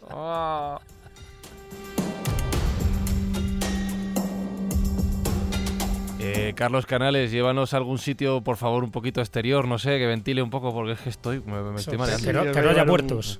Os veo un sitio precioso, de los muertos lo veo complicado. Ah, vaya, hombre, bueno, pues no sé si... venga, va, yo lo intento, venga. Bueno, pues hay una región francesa muy bonita, se llama Limousin. En Limousin, en el sitio que os voy a contar, yo estuve en 2007 y, bueno, ha salido una ciudad que tiene una cierta, un pueblo que tiene una cierta similitud, por lo menos estética, con lo que voy a contar. El pueblo que tiene la similitud estética es Belchite. Sin embargo, que está en España, es bien conocido. Sin embargo, este pueblo que, del que voy a hablar, que está en Francia, en el aunque es estéticamente parecido, en el sentido que es un pueblo que alguien decidió dejar intacto después de ser destruido, tiene una historia infinitamente peor que Belchite. Belchite fue una guerra, un enfrentamiento entre dos bandos donde se combatió en un lugar y ese lugar quedó totalmente destruido. Eh, esto es otra cosa. El 10 de junio de 1944, una unidad, el regimiento der Führer, de la división de las SS, las Waffen-SS Das Reich, que se retiraba desde, desde la zona sur de Francia hacia el norte en plena batalla de Normandía en aquel momento. Es decir, en esta retirada hacia el centro norte, eh, luego comentaré un poco con detalle, pero digamos que irritados por lo que estaba ocurriendo, por supuestas agresiones que estaban sufriendo de los partisanos a lo largo del camino, este regimiento entró en una pequeña villa francesa llamada Oradour-sur-Glane y ese día, el 10 de junio del 44, asesinaron a 642 personas, es decir, a todo el pueblo. 190 hombres, 245 mujeres y 207 niños, a los que acribillaron a balazos, mataron, metieron en una iglesia y quemaron vivos. Esta barbaridad absoluta eh, fue tal salvajada que el gobierno francés tomó la decisión de no volver a tocar nunca al pueblo y dejarlo así, como una especie de verdadero monumento vivo al espantoso horror de lo que fue la guerra mundial. La verdad es que el número de recuento de los muertos de Oradur no deja de crecer. De hecho, el último recuento es de 2019, es decir, hace relativamente poco, cuando eh, Ramona Domínguez Gil, una española, se convirtió en la víctima número 642 y 19 de las víctimas españolas del pueblo, porque entre ellos había una serie de 18 españoles que fueron eh, asesinados en el pueblo, por eran refugiados republicanos que habían llegado en el año 39. La práctica totalidad de los edificios del pueblo fue destruida, las infraestructuras se fueron dinamitadas, voladas y arrasadas y el pueblo entero fue, fue incendiado. Hubo solamente un pequeño grupito de, refugiados, de, gente que logró ir y refugiarse en la famosa abadía de Munch, donde eh, gracias a que había un puente labrizo y un foso, consiguieron refugiarse allí y los monjes ayudaron a un grupo de madres e hijos y además a seis judíos que eh, consiguieron escapar por un desagüe eh, de casi 800 metros en plena oscuridad. La verdad es que toda la historia de Oradour Senglein es una auténtica salvajada, pero no solamente por lo que ocurrió allí, por la barbaridad de, lo, de lo, que se hizo allí, sino por lo que ocurrió después. De hecho, los oficiales principales de la, de la, unidad jamás fueron juzgados. De hecho, el comandante Adolf Dickmann, Dickmann, que era el que mandaba las tropas, que, el que tenía el mando de responsabilidad de lo que ocurrió en Surlane, murió en Normandía unos días después. Y además, luego ocurrió algo realmente tremendo, y es que cuando en 1953 un tribunal militar de Burdeos intentó juzgar a los, a los supervivientes de la visión de Reich que se sabía que habían participado en Odeur Sorlein, pues eh, lo único que logró es crear un eh, problema enorme. Dices con Alemania, dice no, con Francia. Porque una parte enorme de los soldados de las Waffen SS que quemaron, destruyeron, mataron y convirtieron en ruinas Odeur Sorlein tenían un pequeño detalle, es que eran franceses. Eran alsacianos, que eh, estaban incluidos dentro de las divisiones de unidades alemanas y por lo tanto, eh, al acabar la guerra, no por ello dejaban de ser lo que había sido siempre, es decir, ciudadanos franceses.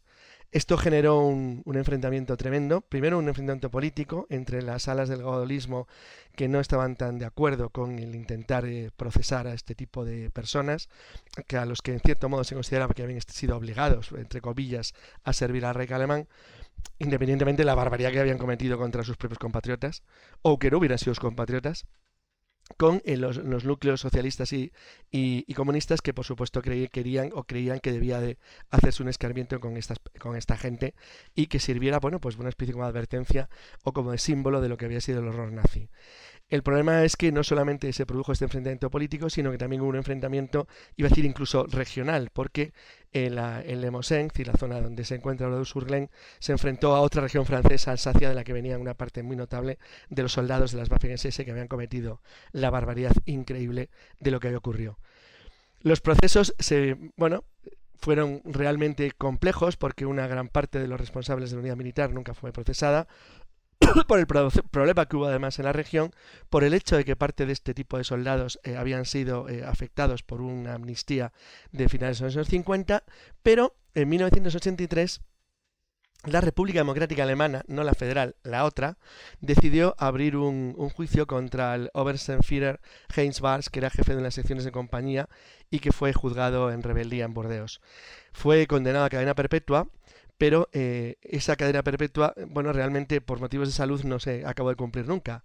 Con el agravante encima que el general eh, Hans, eh, Heinz Lammerding, que era el comandante en jefe de la Dark Reich, no solamente no, no, no, tuvo ninguna, ningún, ninguna represario, ningún condena por ello, sino que murió en 1971 y después de haber llevado una magnífica y exitosa carrera profesional empresarial en Alemania Occidental, donde se benefició del marco jurídico que le impidía su extradición a Francia.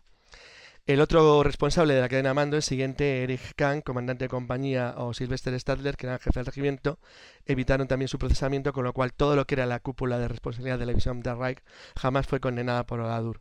Si eso tenemos en cuenta que al final los que se condenaron no eran el final, más que no, iba a decir por pringaos, lo cual no quiere decir que no fueran por ellos unos asesinos, pero que cumplían un tipo de órdenes, por brutal que hoy nos pueda parecer, pues al final esto quedó como una especie de ejemplo de el pueblo ha quedado como una especie de mm, perfecto monumento a la barbarie, al salvajismo del nazismo, y sin embargo hay un cierto pozo de, que no se, de que no se hizo justicia nunca, de que jamás se condenó a los culpables y de que en realidad eh, bueno, se intentó tapar con una especie de manto de olvido toda la barbaridad que había ocurrido allí, frente a quienes curiosamente habían decidido mantener el pueblo como monumento eterno a la barbaridad de la guerra. La verdad es que el pueblo impresiona un montón sobre todo la parte de lo que ocurrió en la iglesia, que es para mí lo, peor, porque no tienen, es una cosa que ya carece completamente de sentido, que es cuando al final de la matanza, después de lo que estaba, de lo que estaba ocurriendo, fueron llevados, es decir, toda la población que quedaba, es decir, esos hombres, mujeres, niños metidos en la iglesia y quemados vivos.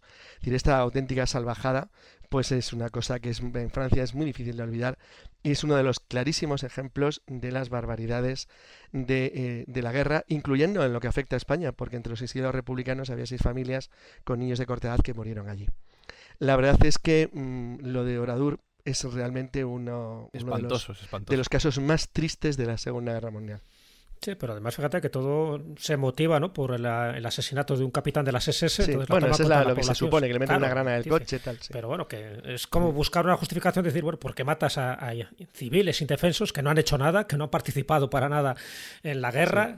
Y sin embargo, pues la- las SS, en fin, pues con ese instinto criminal que tenían, Nadie quis- claro, quisieron dar ejemplo, no sé de qué, ejemplo de qué. Nada de nada, fue una auténtica De nada, barbaridad, una salvajada increíble. Y con el agravante eso de que nadie cumplió más de cuatro años. Claro, cuatro claro. años de condena. Y mataron un pueblo entero, pues arrasándolos vivos. O sea, una auténtica salvajada de barbarie donde curiosamente no hubo ningún tipo de, de, de- de- realmente de, de castigo a los, a los responsables. Especialmente al general Heinz Lammerding, que como acabo de decir, murió tan feliz después de haber llevado una magnífica y exitosa carrera. Estaba pensando que es triste recordar estos hechos tanto tiempo después, pero ya que mencionábamos la guerra de Ucrania anteriormente, es triste que hoy en día en Europa, igual. Cerca de nosotros, de los que estamos grabando este programa, efectivamente está ocurriendo exactamente lo mismo. Es curioso porque una película que, que reprodujo lo que ocurrió en Urson Klein cambiando el país y el tiempo, que es El Patriota, donde hacen lo mismo con los supuestos rebeldes americanos, los ingleses malosos, los meten en la iglesia y los queman, que es lo que ocurrió en Oradur.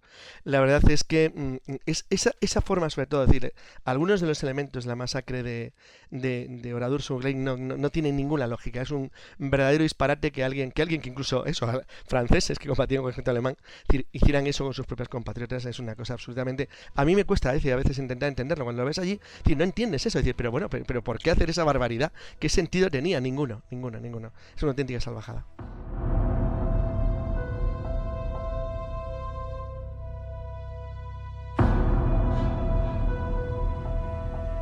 Jesús Callejo, dame luz, por favor, dame luz. En, en- Bueno, este recorrido El oscuro. tema de hoy es un poco complicado. Ya, ya, bueno, lo sé. Estamos buscando Enciende una lugares, linterna o algo. lugares que están asociados a la muerte, a la tragedia y a los desastres. Y en este caso, como contaba Carlos, al genocidio. Qué curioso que los dos casos que nos ha contado Carlos, los dos tienen que ver con genocidios alemanes. No sé si lo ha hecho de forma inconsciente. No, pero es que luego me al doy cuenta que es verdad. final- Por eso te digo que has cogido que no dos. está... Primero que cogido Imperio Alemán otra cosa, y el otro otro ejemplo, de- pero fíjate que son totalmente diferentes, porque uno es el primero de los ejemplos de los campos de exterminio y el otro es la modalidad clásica del exterminio de un pueblo al que tú consideras un momento enemigo y lo pagas con su población civil. Sí. Bueno, pues el caso, el ejemplo que, que todos los ejemplos que he buscado son lugares en los que yo he estado, ¿vale? O sea, que habría muchísimos más para contar, pero bueno, he querido un poco centrarme en aquellos en los que he estado, en los que he sentido, ¿no? Un poco esa energía, eh, bueno, pues eh, tremenda de lo que allí aconteció. Y en este caso mm, nos vamos a Vietnam, si os parece, y nos vamos a los túneles de Cuchí. Claro, eh, al final, ¿qué ha ocurrido con esta, con esta guerra también absurda por parte de los estadounidenses, ¿no? con los vietnamitas? Es una guerra que se pudo haber evitado. Pero al final, ¿qué ha ocurrido? Después de, de tantos años de guerra, que lo han convertido los vietnamitas en un parque temático. Bueno, bueno, ya que esto ha ocurrido, vamos a sacar provecho, vamos a sacar beneficio. ¿Y cómo se saca beneficio? Bueno, pues convirtiéndolo en un lugar turístico. Y en este caso, Estamos hablando que estamos cerca de, la ciudad de Ho Chi Minh, la antigua Saigón, donde están estos túneles de Cuchí. Claro, hay que verlos. si no lo ves, no te lo crees. Estos túneles no solo se crean en la guerra de Vietnam, ya por lo menos había más de 40 kilómetros que se habían hecho en 1945 durante la invasión francesa. Pero bueno, durante la guerra de Vietnam, evidentemente, se amplían y estamos hablando de cientos de kilómetros de túneles excavados en la roca, es decir, la obra de ingeniería es tremenda, es increíble, yo no sé un poco cómo lo llegaron a hacer y, sobre todo por la, la estructura que tienen. Estamos hablando de túneles muy pequeñitos, muy estrechos. Hombre, hay que recordar que los vietnamitas grandes y gigantescos no son. Entonces, ellos les permitía moverse con facilidad por estos túneles, cosa que si llegaba un estadounidense, un marín, le iba a costar más trabajo por, el equipamiento que llevaba, por fin, porque eran mucho más voluminosos. Todo eso estaba establecido para que así fuera. Así que estamos hablando de cientos de kilómetros de galerías, de niveles, de habitaciones. Yo entré en ellas, la parte, en fin, turística que te puede, que puedes visitar. Incluso entré en el orificio de algunos de esos túneles que tú desde fuera no ves nada. O sea, es curioso porque ya digo, es una obra de ingeniería que me recuerda, salvando las distancias, un poco a las ciudades subterráneas de la Capadocia, donde tú por fuera no ves absolutamente nada hasta que te abren una compuerta y entras en ese mundo subterráneo, en esas ciudades. Bueno, pues en este lugar, cuando yo entré, bueno, entré justito, yo soy delgadito, yo soy también menudito, no mido unos 69 y aún así me costó trabajo entrar ahí, ¿no? Una vez que ya estás en los túneles, en algunos lugares tienes que gatear para llegar a los habitáculos, porque claro, eh, al ser estrechos y pequeños, lo que hacía, bueno, y además en zigzag, muchos de ellos, o sea, no estaban en línea recta para evitar la persecución y evitar incluso cuando tú tirabas una granada de mano, ¿no? Pues para evitar que la deflagración, la onda expansiva, pues hiciera mucho más daño. O sea, que estaba todo estudiado de una forma casi, casi milimétrica. Pero estamos hablando de pequeñas ciudades, pequeñas ciudades donde llegaron a vivir cerca de 10.000 personas, ni más ni menos, bajo tierra. Y claro, es un prodigio, digo, de ingeniería, es un prodigio en el sentido de que tú ves baños, que ves salida de humos, que ves entradas de aire para la ventilación.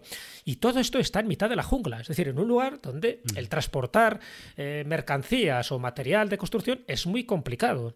Bueno, pues todo eso es lo que tú ves allí. Aparte, también esa la parte, bueno, hay hospitales, hay lugares de, centros de mando donde se tomaban las decisiones, donde se, había mesas con sus sillas, en fin, había también maniquíes donde, bueno, un poco recreaban el asunto de de, lo, de, bueno, pues de, los soldados vietnamitas. En este caso estamos hablando del Vietcong, ¿no? dentro de lo que era la ofensiva del Tai del TED, perdón, de, llevada a cabo en 1868, es uno de los, por ejemplo, de los paneles donde se reflejaba aquella angustia y aquello que estaban viviendo. Los vietnamitas sabían, y eso me lo comentaron los guías, ellos sabían que iban a ganar la batalla, es decir, ahí los estadounidenses no tenían nada que hacer porque desconocían el terreno. Y una de las cosas que desconocían eran estas trampas, eran estas ciudades subterráneas.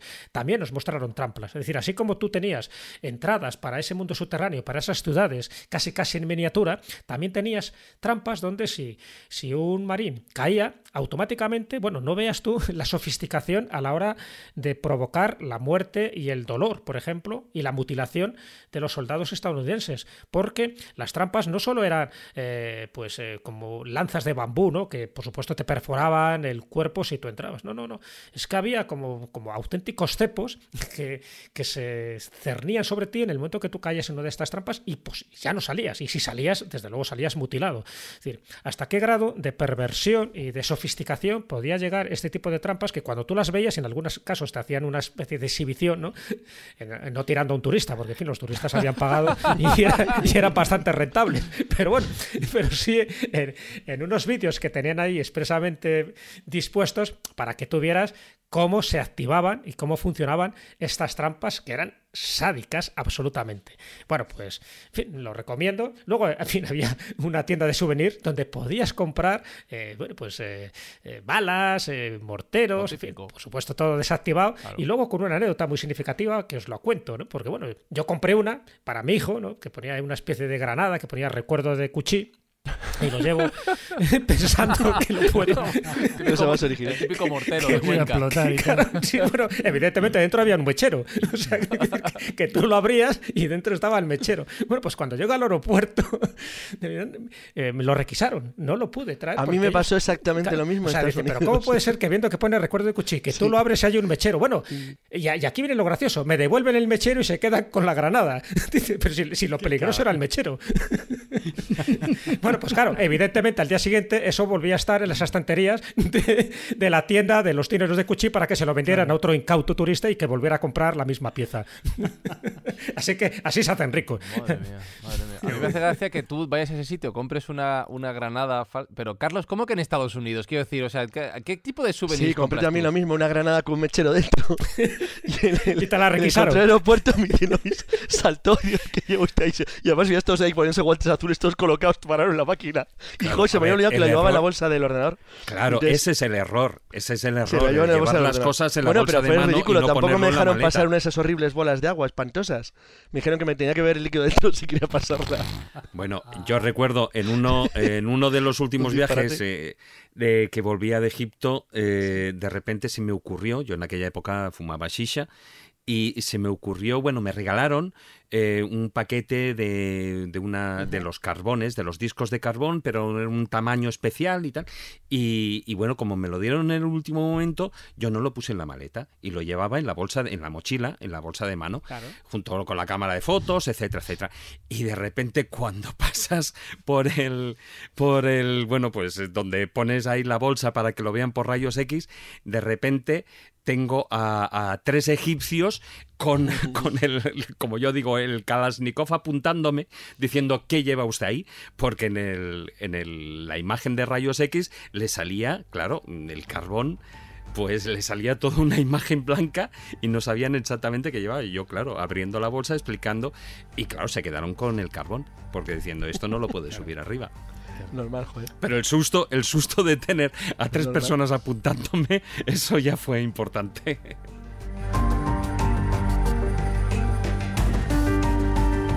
Cuidado con los souvenirs escobuleros que los carga el diablo y hoy, nunca mejor dicho, en este programa tan terrorífico de turismo morboso que estamos desarrollando en la, en la escóbula.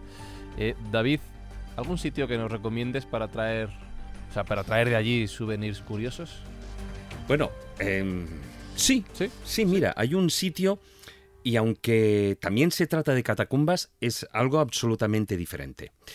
Em, O sea, otra, otra vez vamos para abajo, ¿no? Va, va, venga, me preparo. me preparo. Sí, Va, sí, va, sí, hombre, claro, porque bajo lo que son las superficies de las grandes ciudades, Sí. sobre todo como esta que vamos a hablar, que es la ciudad de la luz, o la llaman así, pues se extienden, digamos, cientos de kilómetros de túneles, de salas, de eh, pasadizos, que es lo que configuran esas catacumbas. voy a decir una cosa. Cuando hablo de la ciudad de la luz, Habla- ya te puedes imaginar de París, dónde estoy hablando. Hablas de París. Exactamente. Y te tengo que contar que lo voy a ver contigo entonces. Voy a, vas a ser mi guía porque yo quise entrar y era imposible. La cantidad de gente que había esperando entrar en las catacumbas aquel día lo hizo imposible. Así que es, No, aquel eres, día no, eres y mis ojos. todos. Ah, pues todos, eres mis Y ojos. ahora. todos. De hecho, a- eh, hoy en día, eh, antes cuando he comentado que el Museo de las Catacumbas de Palermo estaba cerrado por el tema del COVID, eh, hoy, a día de hoy, lo he estado comprobando, el- las catacumbas de, de París están a- ya abiertas. Pero sí es cierto que hay que coger las entradas con antelación, incluso hay unas entradas preferentes, etcétera, Sí, sí, etcétera, que hacedlo, pagas hacedlo, muchísimo más, sí. etcétera, etcétera. Pero es que los pases son de 200 personas, me parece. Eso ¿no? es, va cada hora. Eh, Sí. Claro. Y luego hay una, hay una cosa que mm, afortunadamente, y ahora veréis por qué, no se puede acceder, también como es lógico, a los cientos de kilómetros de túneles que hay, sino solo se acceden a una zona determinada que el público me parece que visita, creo que son dos kilómetros aproximadamente, dos kilómetros en, algún, en alguna cosa un poquitín más, pero eh, esa es la zona porque tiene que estar especialmente vigilada. Pero mm, pero ¿por qué se crean? O la gente puede pensar que las catacumbas, bueno, pues o son una cuestión de la, de la guerra mundial o alguna cosa de estas y nada más lejos de, de la mucho más antiguo eso, mucho más antiguo. Muchísimo más. Los primeros porque eh, en principio eh, surge como eh, una cantera. eh, surge como una cantera. eh, luego fue eh, la parte, digamos, ya más de cementerio. eh, eso fue posterior o de osario. Pero eh, en principio el origen es una mina de, de piedra caliza que se hace en la época romana, es decir, se empiezan a excavar para eh, esa, una explotación eh, de, de- de piedra caliza para ir construyendo, incluso para llevarse el material fuera. ¿Qué ocurre? Que llega un momento en el que la, la explotación de, de la piedra caliza se van entrando en lo que es el subsuelo. Y a partir de ahí eh, claro, cuando se iba agotando el, el material de la superficie, pues fueron bajando. Y así que hasta mediados de lo que es el siglo XVIII, eh, que ya fue cuando ya se prohibió lo que es la, la actividad de las canteras subterráneas, sobre todo porque ya era peligroso. No solo peligroso por eso, sino por, porque arriba, evidentemente, también se estaban construyendo lo- todos los edificios, ¿no? Y entonces, eh, como digo, a mediados del siglo XVIII, ya las canteras subterráneas se cierran por, por peligrosidad y quedan 300 kilómetros de túneles, en principio, absolutamente abandonados, porque los túneles están ahí, ¿no? Entonces, la cuestión está en que hay. En la época de, de Luis XVI, que ese rey que se guillotinó, ¿no? Pocos años más tarde en lo, lo que fue la revolución, pues eh, el que era el inspector del Servicio de Inspección General de las Canteras de París fue el encargado de acondicionar todas esas canteras, ¿no? Para recibir los restos humanos que procedían de, en principio, de un gran cementerio, que era el cementerio de los Santos Inocentes. Eh, los traslados de los difuntos y de los cadáveres se, hacía, se hizo, de hecho, por la noche, decenas de carretas, de cubiertas para evitar que, que la, la gente, pues claro, protestara porque se estaban llevando a los difuntos ahí eh, y, y también por el tema de los sustos. Pero, fíjate, eso ya después de la Revolución Francesa continúan esos traslados eh, de varios cementerios, ya no solo era de ese cementerio, sino que se fueron vaciando los, eh, los eh, diversos cementerios municipales del centro de París y en 1860 ya se hace el último depósito de los huesos ahí en las catacumbas. Entonces, a partir de ahí, adquiere el nombre de bueno el osario municipal de París, ¿no? que se ha calculado que alberga a 6 millones de personas. Hasta ahí es lo que es la parte histórica. Pero ahí entramos ya en la leyenda. Hay más muertos abajo que vivos arriba, ¿no? Claro, exactamente. Y en esos 300 kilómetros de túneles da para muchas historias y para muchas leyendas, ¿no? Entonces, eh, hay un momento en el que sí que supone un punto de inflexión eh, donde empieza eh, todo el tema de las leyendas. Y es que en, otra revolución, en la, en la revolución en 1871, lo que es la Comuna de París, pues eh, una de las eh, cámaras de, las catacumbas sirvió para, eh, fue un centro de ejecución de un grupo de monárquicos. Entonces, a partir de ahí ya se creó esa leyenda de que, bueno, pues los, fantasmas o los espíritus de, de esa gente, pues embagaba por lo que eran las catacumbas. Eh, tiempo después, bueno, también, eh, por supuesto, durante la, guerra, durante la Segunda Guerra Mundial, pues también em, se, se, utilizó tanto por sobre todo por lo que era la parte de la resistencia francesa, ¿no? que utilizaban todas esas galerías para moverse y burlar a los alemanes. También es cierto que los alemanes eh, también descubrieron esa red de túneles y le empezaron a aprovecharla eh, para también para tratar de moverse por la ciudad y para tratar de, coger a los eh, partisanos y a la resistencia. ¿no?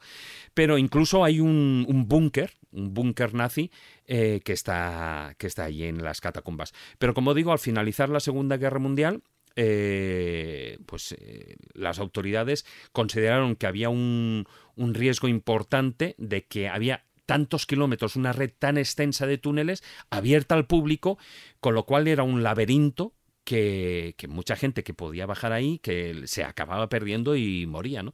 Con lo cual em, consideraron que solo podían acceder ahí un personal autorizado y eh, lo que hicieron, pues, en el momento, y antes lo decíamos, en el momento en que lo prohíbes, se pasa a ser algo deseado. Es decir, eso, el, hecho de que prohibieran el acceso, despertó la fascinación de muchos exploradores, de eh, intrépidos y, bueno, muchos de ellos inconscientes, por supuesto, ¿no? Pero eh, así que en el, en el año 1955 se cerraron las catacumbas y se estableció un departamento especial de policía, eh, conocido con el nombre de los cataflix, eh, un término, utilizaron un término anglosajón, ¿no? Eh, que era ese grupo de, ese cuerpo de policía que lo que hacían era velar por la seguridad de las catacumbas y que no accedieran los civiles no accedieran a ellas. Pero claro, evidentemente estamos hablando de 300 kilómetros de catacumbas, con muchas entradas, muchas de ellas secretas y con un cuerpo de policía delimitado. no me quiero imaginar yo al, de seguridad o al policía caminando por ahí, escuchando ruidos y diciendo... ¿Hay alguien ahí? No, no. Hombre, yo no creo que preguntaran ¿hay alguien ahí? Porque también, imagínate que cuando bajan, bajan armados. Porque como he dicho, está en el grupo de policías, pues también existe, digamos, el, reverso tenebroso. Si está el yin, tiene que estar el yang. Y ese reverso tenebroso son los cataphiles. ¿Los cataphiles quiénes son? Bueno, pues es un grupo de aficionados eh, a lo que son las catacumbas de París, eh, que se organizan excursiones, organizaban en reuniones subterráneas, clandestinas, por supuesto, ¿no? Incluso hay un grupo de estos, que esto es muy importante, ¿no? el grupo más conocido de los cataphiles, o catafilos en castellano, ¿no?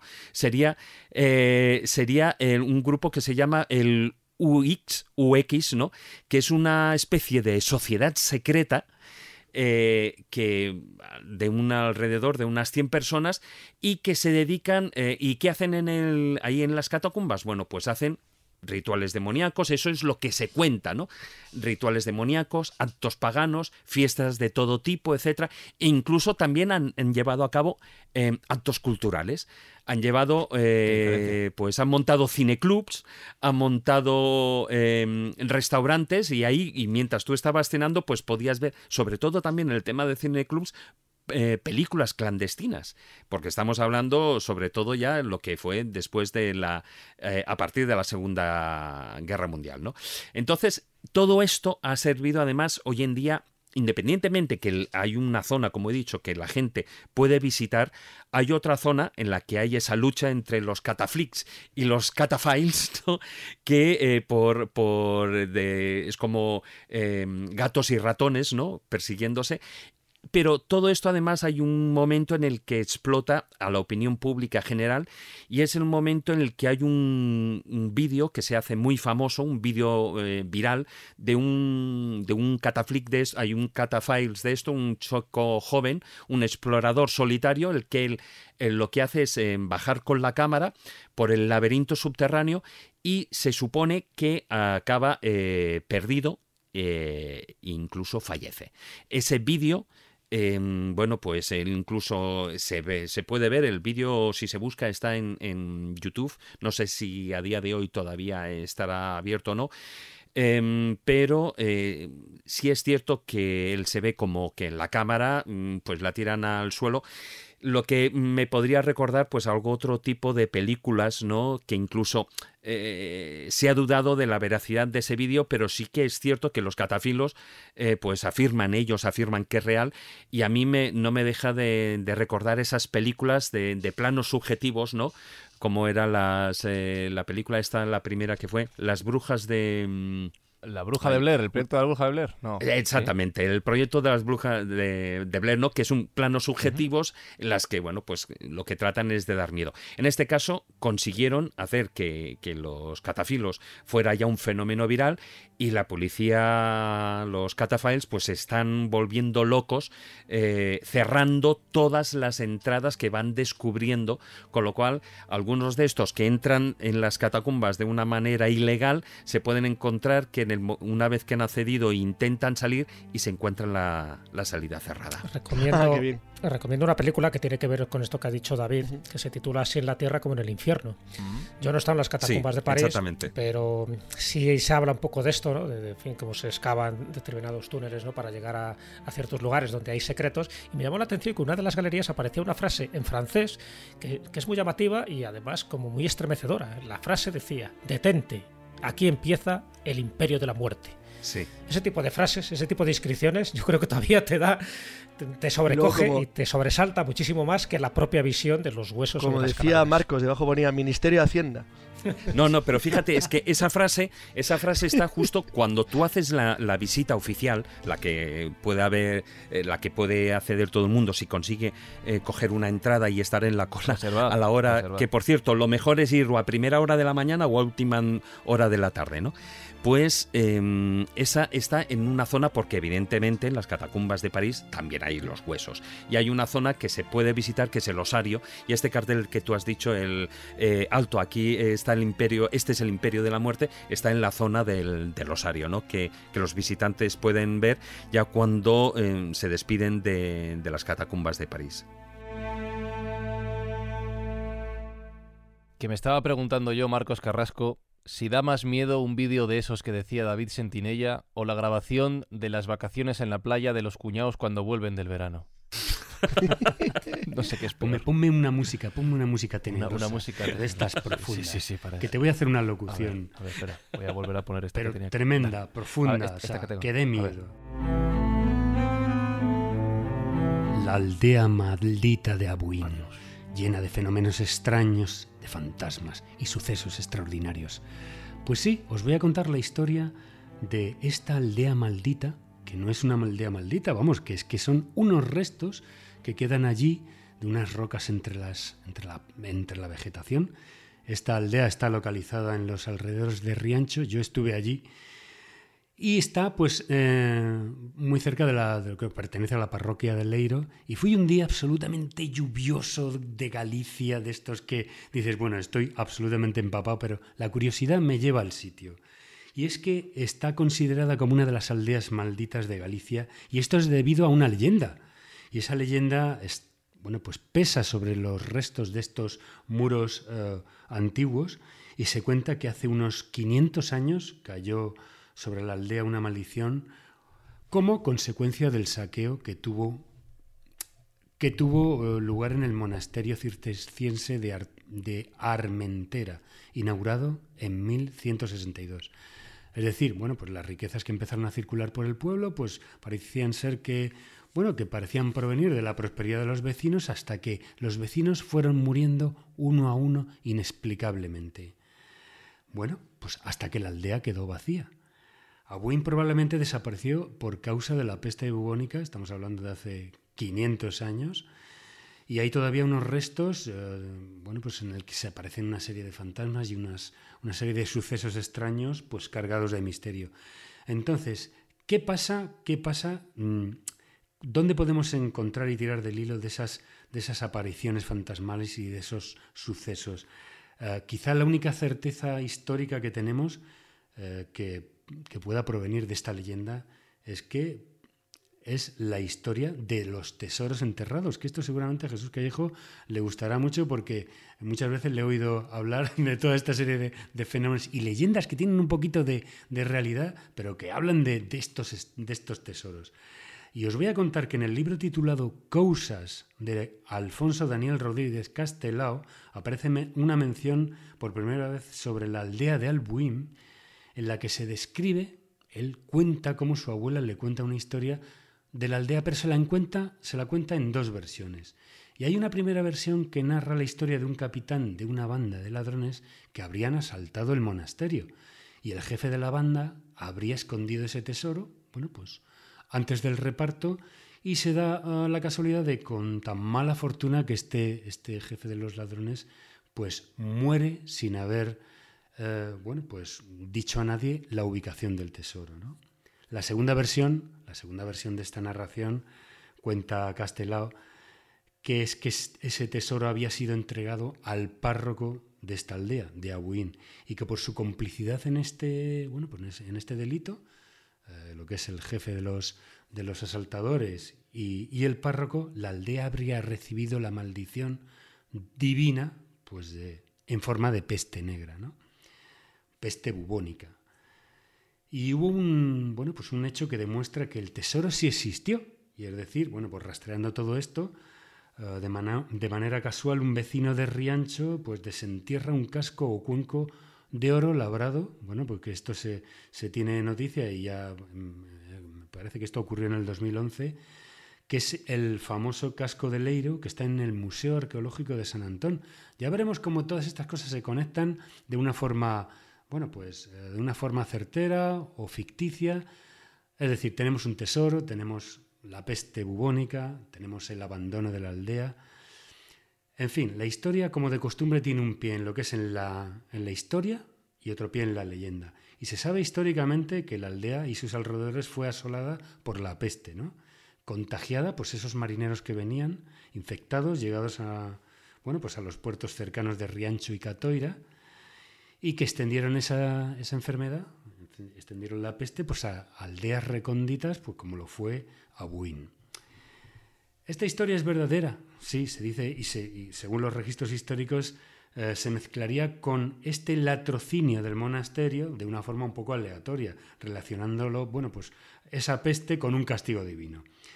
Y también ese castigo divino como consecuencia del robo de objetos sagrados.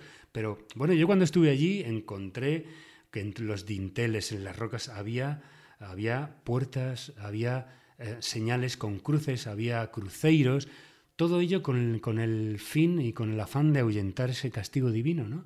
Entonces te das cuenta hasta qué punto todo esto puede ser verdad. Si estas dos cosas están conectadas, obviamente mm, no va a haber un castigo divino de la peste bubónica por el robo de objetos sagrados en un monasterio, pero eh, yo mm, os diría como conclusión, y a ver qué os parece, porque allí en la aldea de Abuín ni está maldita ni está deshabitada, tiene un habitante y su casa está al menos a 50 metros de esas ruinas de Abuín. Y se sabe que hubo unas pocas personas eh, a, pri- a principios de- del siglo XX, bueno, pues que habitaron esas exiguas casas que allí había. La peste no consiguió diezmar a, la población, que duró otros cuatro siglos más allí, y Abuín es una mezcla, como yo os he comentado, entre realidad y leyenda. Pero que bueno, que yo creo que tienen la extensión de otros muchos casos que aparecen en el que tiramos un poco de aquí y de allá, cogemos un 5% de veracidad, hacemos una leyenda y tenemos, bueno, pues vamos a tener esa especie de castigo divino de la peste relacionándolo con un hecho de robo de objetos sagrados que igual pues no tuvo nada que ver, para nada. Mm. Pues me ha gustado cómo has iniciado este relato, esa voz tenebrosa. Hemos hecho una buena lista al final entre unos destinos y otros. Cuento 10 en este programa, los repaso por si alguien quiere tomar nota de los mismos.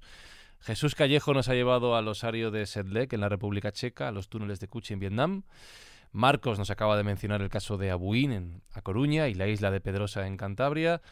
Juan Ignacio nos ha hablado de la morgue del Hospital de San Carlos en el Reina Sofía y de Romerosa, este despoblado, abandonado. Carlos nos ha llevado a Oradour-sur-Glane en Francia y al Shark Island de Namibia. Y David a dos catacumbas en Palermo y en París. Y yo creo que nos ha quedado una buena lista para irnos en Semana Santa, ¿no? No sé cómo lo veis. Y ojo, se, se han contado también otros más. Sí, sí, así, se han ido más de pasadillo. claro. No, y han quedado algunos fuera, ¿eh? Han quedado fuera. Para que tomen nota, para que tomen nota. Vamos, si se han quedado. Sí, han sí. quedado fuera muchísimos. A ver, han quedado fuera cuevas, eh, castillos, eh, por ejemplo el de Bran, ¿no? El que Claro. va siguiendo la ruta, por ejemplo, de, de Transilvania o la ruta de Black Tepes. Ha quedado rutas, no lo olvidemos, hay rutas estandarizadas y turísticas, por ejemplo, por los subterráneos de Edimburgo, en busca de fantasmas. Está la ruta estandarizada Jack el En, Whitechapel. Está la ruta del carnicero de Milwaukee. Es decir, que de asesinos en serie, de crímenes pavorosos, hay rutas ya turísticas que ya están establecidas, que te vienen ya por casi con un guion, con un precio, con un horario, etcétera, etcétera. Que yo no sé hasta qué punto eso le quita también esa parte de dramatismo, ¿no? Que no es lo mismo ir tú solo, sabiendo lo que sabes, que con un grupito de gente que solo se van a encargar de hacer fotografías y que la mayoría de la gente desconoce un poco la historia. Pero que ya hay rutas de este tipo, vamos a llamarlas morbosas, ya no hablo de los que iban a Chernóbil o de los que van a Fukushima o de los que eh, incluso van a Hiroshima, ¿no? Para ver exclusivamente la, la cúpula de la bomba atómica. Ya no hablo, por ejemplo, de los que van a Jerusalén para ver el Museo del Holocausto, por cierto, uno de los lugares más impresionantes que yo he visto en mi vida, que te sobrecoge el alma, ¿no? Cuando ves cómo van reproduciendo los nombres de las víctimas, incluso de los niños, y cómo cada velita que aparece allí es una de las víctimas infantiles de los distintos holocaustos que se produjeron en el Tercer Reich. Bueno, En ahí añado, ahí añado el turismo del 11S en Nueva York. del también, 11S, de las. Torres Gemelas, del Sí, punto sí. cero, efectivamente. Luego, el, pues todo el turismo de los cementerios, que lo hemos dicho muy por encima, pero bueno, el de Perlachés, más que un turismo. Claro, es bueno, uno de ellos. es- pero es un turismo más literario, es más artístico, ¿no? Donde te puedes encontrar allí las tumbas de Jim Morrison, de Alan Kardec, de Molière, de Oscar Wilde, etcétera, etcétera. O sea, Sí, pero fíjate, y, y sin irnos y sin salir del país, porque estamos hablando también, hemos hablado en muchos lugares de fuera, pero en España, eh, desde el cementerio de Pollo en San Sebastián, a la Almudena en Madrid, Claro. Sí, eh, el cementerio de los ingleses en Málaga. Y fíjate que me he ido al norte, al centro y al sur de la península. Pero si nos vamos al este y al oeste, es tres cuartos de lo mismo. Y luego España. Eh, pues tiene un montón, curiosamente, un montón de castillos con fantasmas y con espectros, Sí, que sí, ya sí, sabéis sí, que hay que diferenciar, ¿no? Pero luego, o sea, hay museos, hay em, eh, hoteles, o sea, bueno, es A los que impresionante. no se le saca partido, ¿eh? Yo no sé si os. Si, En España no mucho. No. Estáis de acuerdo conmigo que, bueno, por una parte, es que lo hemos comentado al principio, Sí. que por una parte existe esa especie, lo que mencionaba Fran, la adrenalina, ¿no? Que te hace sentir esa, esa cosa extraña en el cuerpo eh, en- de la epidermis y tal. Luego hay otra, otra cosa, no sé si estáis de acuerdo conmigo, de ese, de ese presentismo, ¿no? De ese juzgar con, con lo que mm, tenemos en la actualidad, que nunca podríamos haber llegado a, hacer, ser eso, y que esto nos ayuda a lo mejor a ser mm, mejores seres humanos de haber eh, visto toda esta serie de los hospitales, las barbaries que ha comentado Carlos, lo que ha comentado de los túneles Jesús Callejo allí, a mí es que de verdad, yo, y he visto yo, eh, me acuerdo de las películas de las trampas esas con bambú que, que eran verdaderos cepos, cuando tú ves eso, mm, esto te lleva a una especie de conclusión en que tú de verdad podrías ser mejor mejor persona habiendo visto todo ese horror que otros congéneros tuyos en el pasado han hecho. Pues ahora que dices esto, ahora que dices esto, Marcos, No lo sé. mm, eso me da que pensar una cosa. Llegados a este punto del programa, tengo una queja importante que hacer mm, sobre algo que ha pasado recientemente.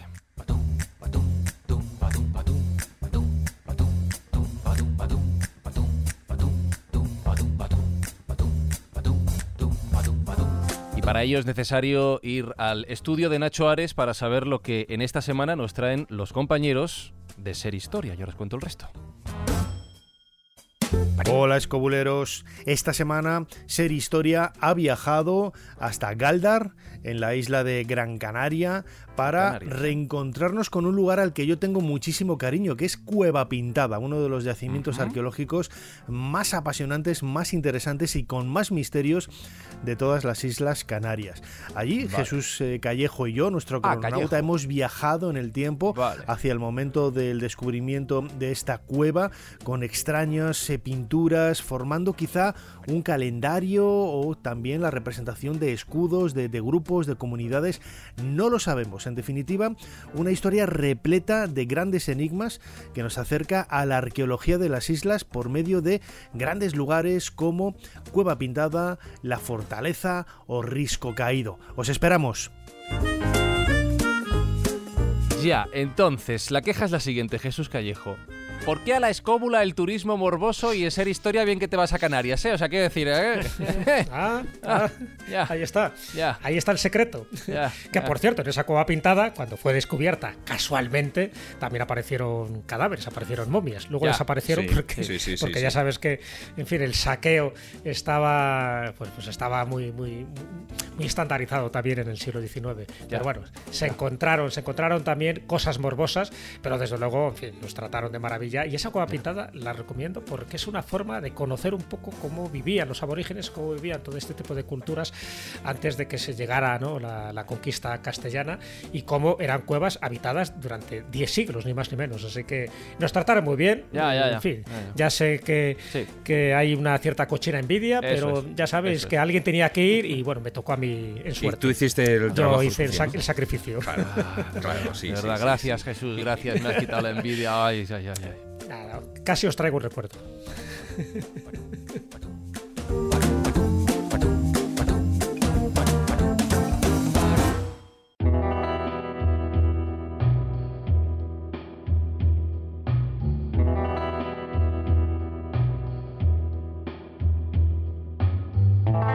Tengo que decir que echo de menos el ovni hasta el momento en el que David Sentinella ha dicho lo de que montan restaurantes clandestinos en las catacumbas de París. Ahí ya se me ha quitado definitivamente las ganas de comer y de beber. No, no. Sí, no, hombre, no. Tiene, tiene su aquel. Sí, tiene su cosilla. Tiene su ya, aquel. ya. Lo que no sé si tiene el- la parte de cocina, si tiene salida No, de no quiero saber, Eso sí que no lo tengo tan claro. No sé qué es la, la tapa que te pongan, no me fío. Este,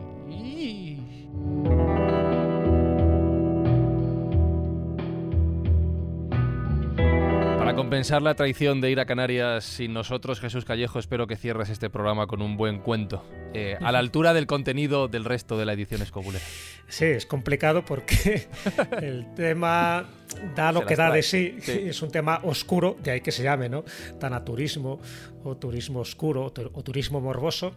Pero mira, esta vez en lugar de un cuento voy a hacer una semblanza. Y para empezar a hacer una semblanza de algo que está muy relacionado con lo que hemos dicho aquí, es decir, que en esta semblanza aparecerán lugares de África donde se ha pasado muchas penurias, se hablará de campos de concentración, pero en este caso quería hacer como preámbulo que vosotros, que me dijerais, ah, estamos hablando del siglo XX, aquellos personajes que vosotros penséis que han tenido una importancia capital, que han sido determinantes y que han sido influyentes. ¿Para bien o para mal? personajes. No, no, para bien y para mal, para Ah, las dos cosas. Vale. Eh, Del siglo pues XX. yo voy a decir Adolf. Hitler, ya que Carlos ha Por ejemplo, Adolf Hitler sería Claro, uno, evidentemente. claro. Yo Putin, claro. Putin, bueno, pero esto ya es más casi del siglo XXI. claro. Sí, sí, sí. del siglo sí. XX estoy hablando. Stalin, por ejemplo, me Sí, imagino, Stalin ¿no? también, claro, por supuesto. ¿Quién Eh, más? de- ¿Qué más? Presidentes norteamericanos, seguro también, ¿no? También, efectivamente. Kennedy, Yo por creo que ejemplo. Roosevelt, Kennedy, Roosevelt, efectivamente. claro. Sí, sí, sí. Churchill, yo creo que podíamos meter también, ¿no? Mahatma Gandhi. Sí. Claro, por decir sí, otro. sí. Bertra- Bertrand Russell, por ejemplo. Claro, Por ejemplo, James Joyce, Mm. Mao Zedong, ¿por qué no? Nelson Mandela, También, Luther King, sí. Pol Einstein. Pot. Vale. Mm, Mazinger Z. también. Raúl González Blanco. sí. Bueno, pero fíjate, de la semblanza que, voy a hacer, del personaje que voy a hacer esa semblanza, no la habéis mencionado. Y sin embargo, para mí es un auténtico héroe del siglo XX. Porque, fíjate, hemos hablado de gente que hace turismo a lugares oscuros, tenebrosos, pero hay otros, hay otras personas que los han iluminado con sus trabajos, con sus proyectos y con su voluntad de servicio. Así que si os parece, pones música, Fran, y os haré la semblanza de Albert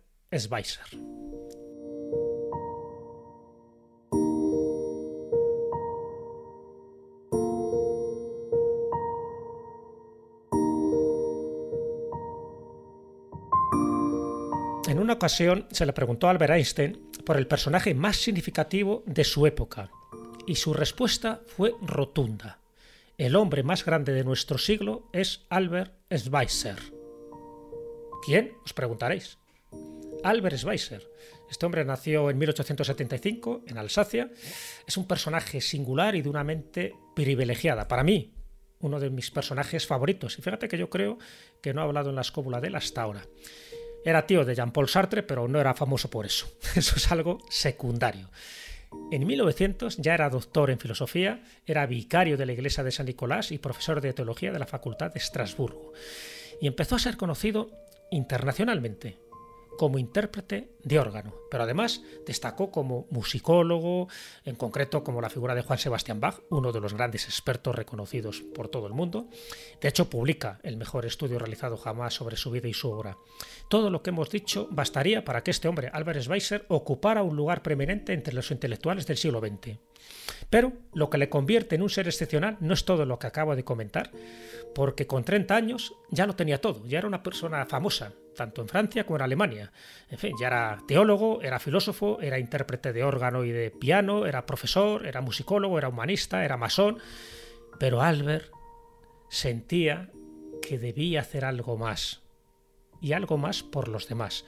Si era consciente y coherente con lo que sentía y con lo que pensaba. Y lo pone en práctica. ¿Y qué es lo que hace? Fijaros, ¿eh? una persona con 30 años que lo tenía ya absolutamente todo. La vida resuelta, famoso, gran autor de obras literarias, de música y también como pastor de, una iglesia eh, protestante. Lo tenía todo. ¿Y qué es lo que hace? que a los 30 años se matricula a la Facultad de Medicina y empieza a estudiar medicina. Quiere ayudar a los demás. Y en la Semana Santa, una Semana Santa de 1913, ya médico, con todo su patrimonio, que por entonces ascendía a 2.000 marcos, y acompañado de su esposa Elena, que era enfermera, Albert se dirige a la misión de Lambarené, en Gabón. Todavía no se llamaba Gabón, pero en Gabón, en África. Allí, el gran profesor, intérprete de piano y de órgano de los mejores escenarios del mundo, lo que hace es atender a los más pobres y a los más desfavorecidos. Primero al aire libre y luego en un gallinero. A más de 40 personas diarias afectadas cada una de una enfermedad distinta, de diarrea, de lepra, de malaria, de la enfermedad del sueño. A eso se dedica Albert Schweitzer. Más, más tarde construye un pequeño hospital y ese hospital encima se arruina. Le obliga a dar conferencias, a dar conciertos por Europa con el fin de conseguir dinero y lo consigue porque es una persona reputada. Ya en 1917 los Schweitzer, curioso, estamos en Primera Guerra Mundial, son llevados a un campo de concentración para prisioneros civiles en Provence por su condición de alemanes. Fijaros, les meten ahí. Y bueno, por suerte dura poco, porque en 1918 se les deja en libertad y Albert, ¿dónde vuelve? A Gabón a su hospital, a los que más le necesitan. Se encuentra la misión casi en ruinas, se ve obligado a reconstruirla. Pero también tiene que regresar a Europa para conseguir dinero para su hospital. La Universidad de Zurich le nombra doctor honoris causa y le otorga el premio Goethe en 1928. Y durante la Segunda Guerra Mundial, ese hospital de Lambarené atiende por igual a contendientes tanto de un bando como de otro ya que se producen enfrentamientos entre las tropas de Vichy y la resistencia francesa, y a él le da igual la ideología y el carácter, eh, la personalidad o la, simpatía que pueda tener uno y otro a la hora de atenderles. Le da exactamente igual, para él todos son seres humanos. En 1950 comienza la construcción de un pueblo para leprosos. ¿Sabéis cómo le llama? Village Lumière, la ciudad de la luz o el pueblo de la luz. Albert por entonces tenía 80 años, el dinero que necesitaba para construir este pueblo procede, entre otras cosas, y entre otros lugares, ni más ni menos que de la mayor distinción que un hombre puede recibir. En 1953 le dan el Premio Nobel de la Paz por aclamación popular. Él no acude a recoger ese premio. Se excusa diciendo que tiene pacientes que atender, que es algo mucho más importante, pero el dinero sí que lo recoge porque lo necesita para comprar medicinas. Los premios y los reconocimientos acumulan, pero Albert Schweitzer sigue pasando consulta en Lamberené, ahí, perdido, en el Gabón, fuera del mundanal ruido. En 1957 Albert Einstein acude a Schweitzer para que le ayude en la cruzada contra el peligro que supone la amenaza nuclear en aquella época. Y en este sentido Schweitzer afirma una frase rotunda. Vivimos en una época peligrosa. El ser humano ha aprendido a dominar la naturaleza mucho antes de haber aprendido a dominarse a sí mismo. Esto lo podíamos aplicar ahora mismo. Sus discursos contra la bomba atómica son publicados de forma periódica y también en un libro que se titula Paz o Guerra Mundial. Y, lo que hace es concienciar al mundo de que no se debe jugar con algo tan peligroso como es la energía nuclear. Una vez dijo, a la pregunta de si soy optimista o pesimista, yo respondo que mi conocimiento es pesimista, pero mi voluntad y mi esperanza son optimistas. Albert Schweitzer fallece al final en 1965, a la edad de 90 años, y en el parte de defunción constan estas palabras, ha muerto sosegadamente, en paz y con dignidad. Esta es muy resumida su vida. Esta es la semblanza que le he querido dedicar a Albert Schweitzer, a su obra humanitaria que realizó este gran hombre, que a día de hoy parece que hemos olvidado, pero cuyo legado sigue muy vivo y sigue muy vigente. Este es Albert Schweitzer, un ser humano luminoso que iluminó esos lugares oscuros que acabamos de comentar y que, entre otras frases memorables, llegó a decir que los años es verdad que arrugan la piel, pero renunciar al entusiasmo arruga el alma.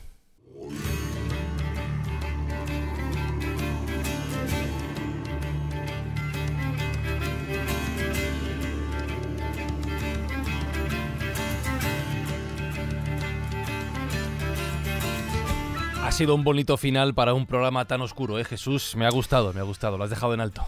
Y, hombre, porque quería poner en valor a este hombre.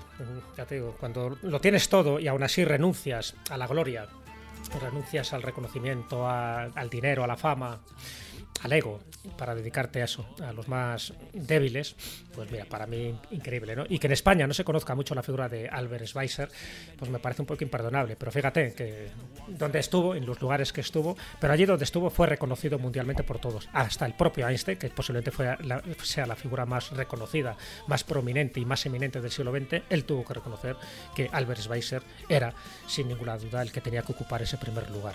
Yo creo que este tipo de testimonios, testimonios vivos, aquí ya no estamos hablando de teoría, aquí estamos hablando de alguien que lo puso en práctica, alguien que dio fe de ello, ¿no? Pues yo creo que es un importante recordarlo y saber que gente así ha estado y que esta gente son los que nos hacen concebir que la esperanza no, no ha disminuido y que nunca va a perecer. A todo esto, ¿qué planes tienes para Semana Santa, Juan Ignacio Cuesta? ¿Dónde te vas a meter? A la huerta. A la huerta. Ahí está. pues que, que disfrutes la Semana Santa, Juan Ignacio. Feliz Semana Santa para ti también.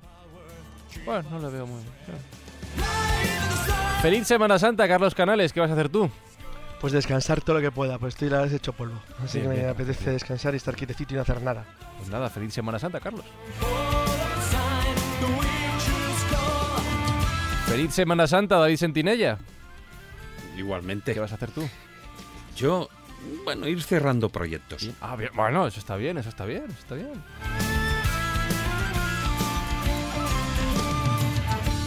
¿Te sumerges en el taller del pintor Marcos Carrasco o huyes de él en periodo vacacional? Sí, necesito descansar. Yo soy como Carlos, pero una vez que ya esté cansado de descansar, eh, lo que haré es... Que serán los mi- 10 minutos.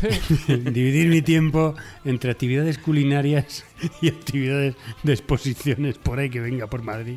Así, y en eso, bueno, pues es un alimento para el espíritu y el alma, está claro. A ti te veo igual, Jesús, Jesús Callejo. Eh, ¿cómo, ¿Cómo descansas tú de algo que te gusta? ¿Cómo es leer, aprender, informarte? Ah, ¿Cómo no sé. paras? Yo creo que eso no es descansar, eso es sencillamente disfrutar, ¿no? Disfrutar con la vida y con lo que haces. Por eso siempre me decía, dice, tu caso nunca te vas a jubilar. Digo, efectivamente, yo me podré jubilar de una forma oficial, pero yo seguiré haciendo lo que me gusta. Y lo que me gusta es eso, viajar, compartir eh, la radio, la literatura, en fin, muchísimas cosas. Las vacaciones, pues muy bien, está muy bien, pero desde luego yo creo que nunca podemos descansar con aquello que realmente nos apasiona. Yo creo que todo lo que hacemos, lo que estamos aquí presentes, nos apasiona. Entonces, descanso, perfecto, pero con aprendizaje. Y de hecho, si no queréis descansar de esta escóbula, tenéis en la extróbula ya disponible un ratito con Lorenzo Fernández Bueno hablando sobre historias de miedo, historias de susto o muerte. Saludos, besos, abrazos de Franny Zuzquiza. Os esperamos en Facebook, en Twitter, en contacto arroba laescóbula.com. Cuando queráis. Bueno, cuando queráis no. Porque a lo mejor estos días de Semana Santa un descansito cogemos. Así que si no contestamos, ya sabéis dónde andamos, ¿vale? Cada uno en su taller del pintor, en su biblioteca, en su huerta, donde nos apetezca, en el sofá, seguramente en el sofá. Saludos, besos, abrazos, descansad, pasadlo bien y en siete días un poquito más, porque esto sale en miércoles santo, nos escuchamos aquí en la escópula de la brújula. ¡Chao!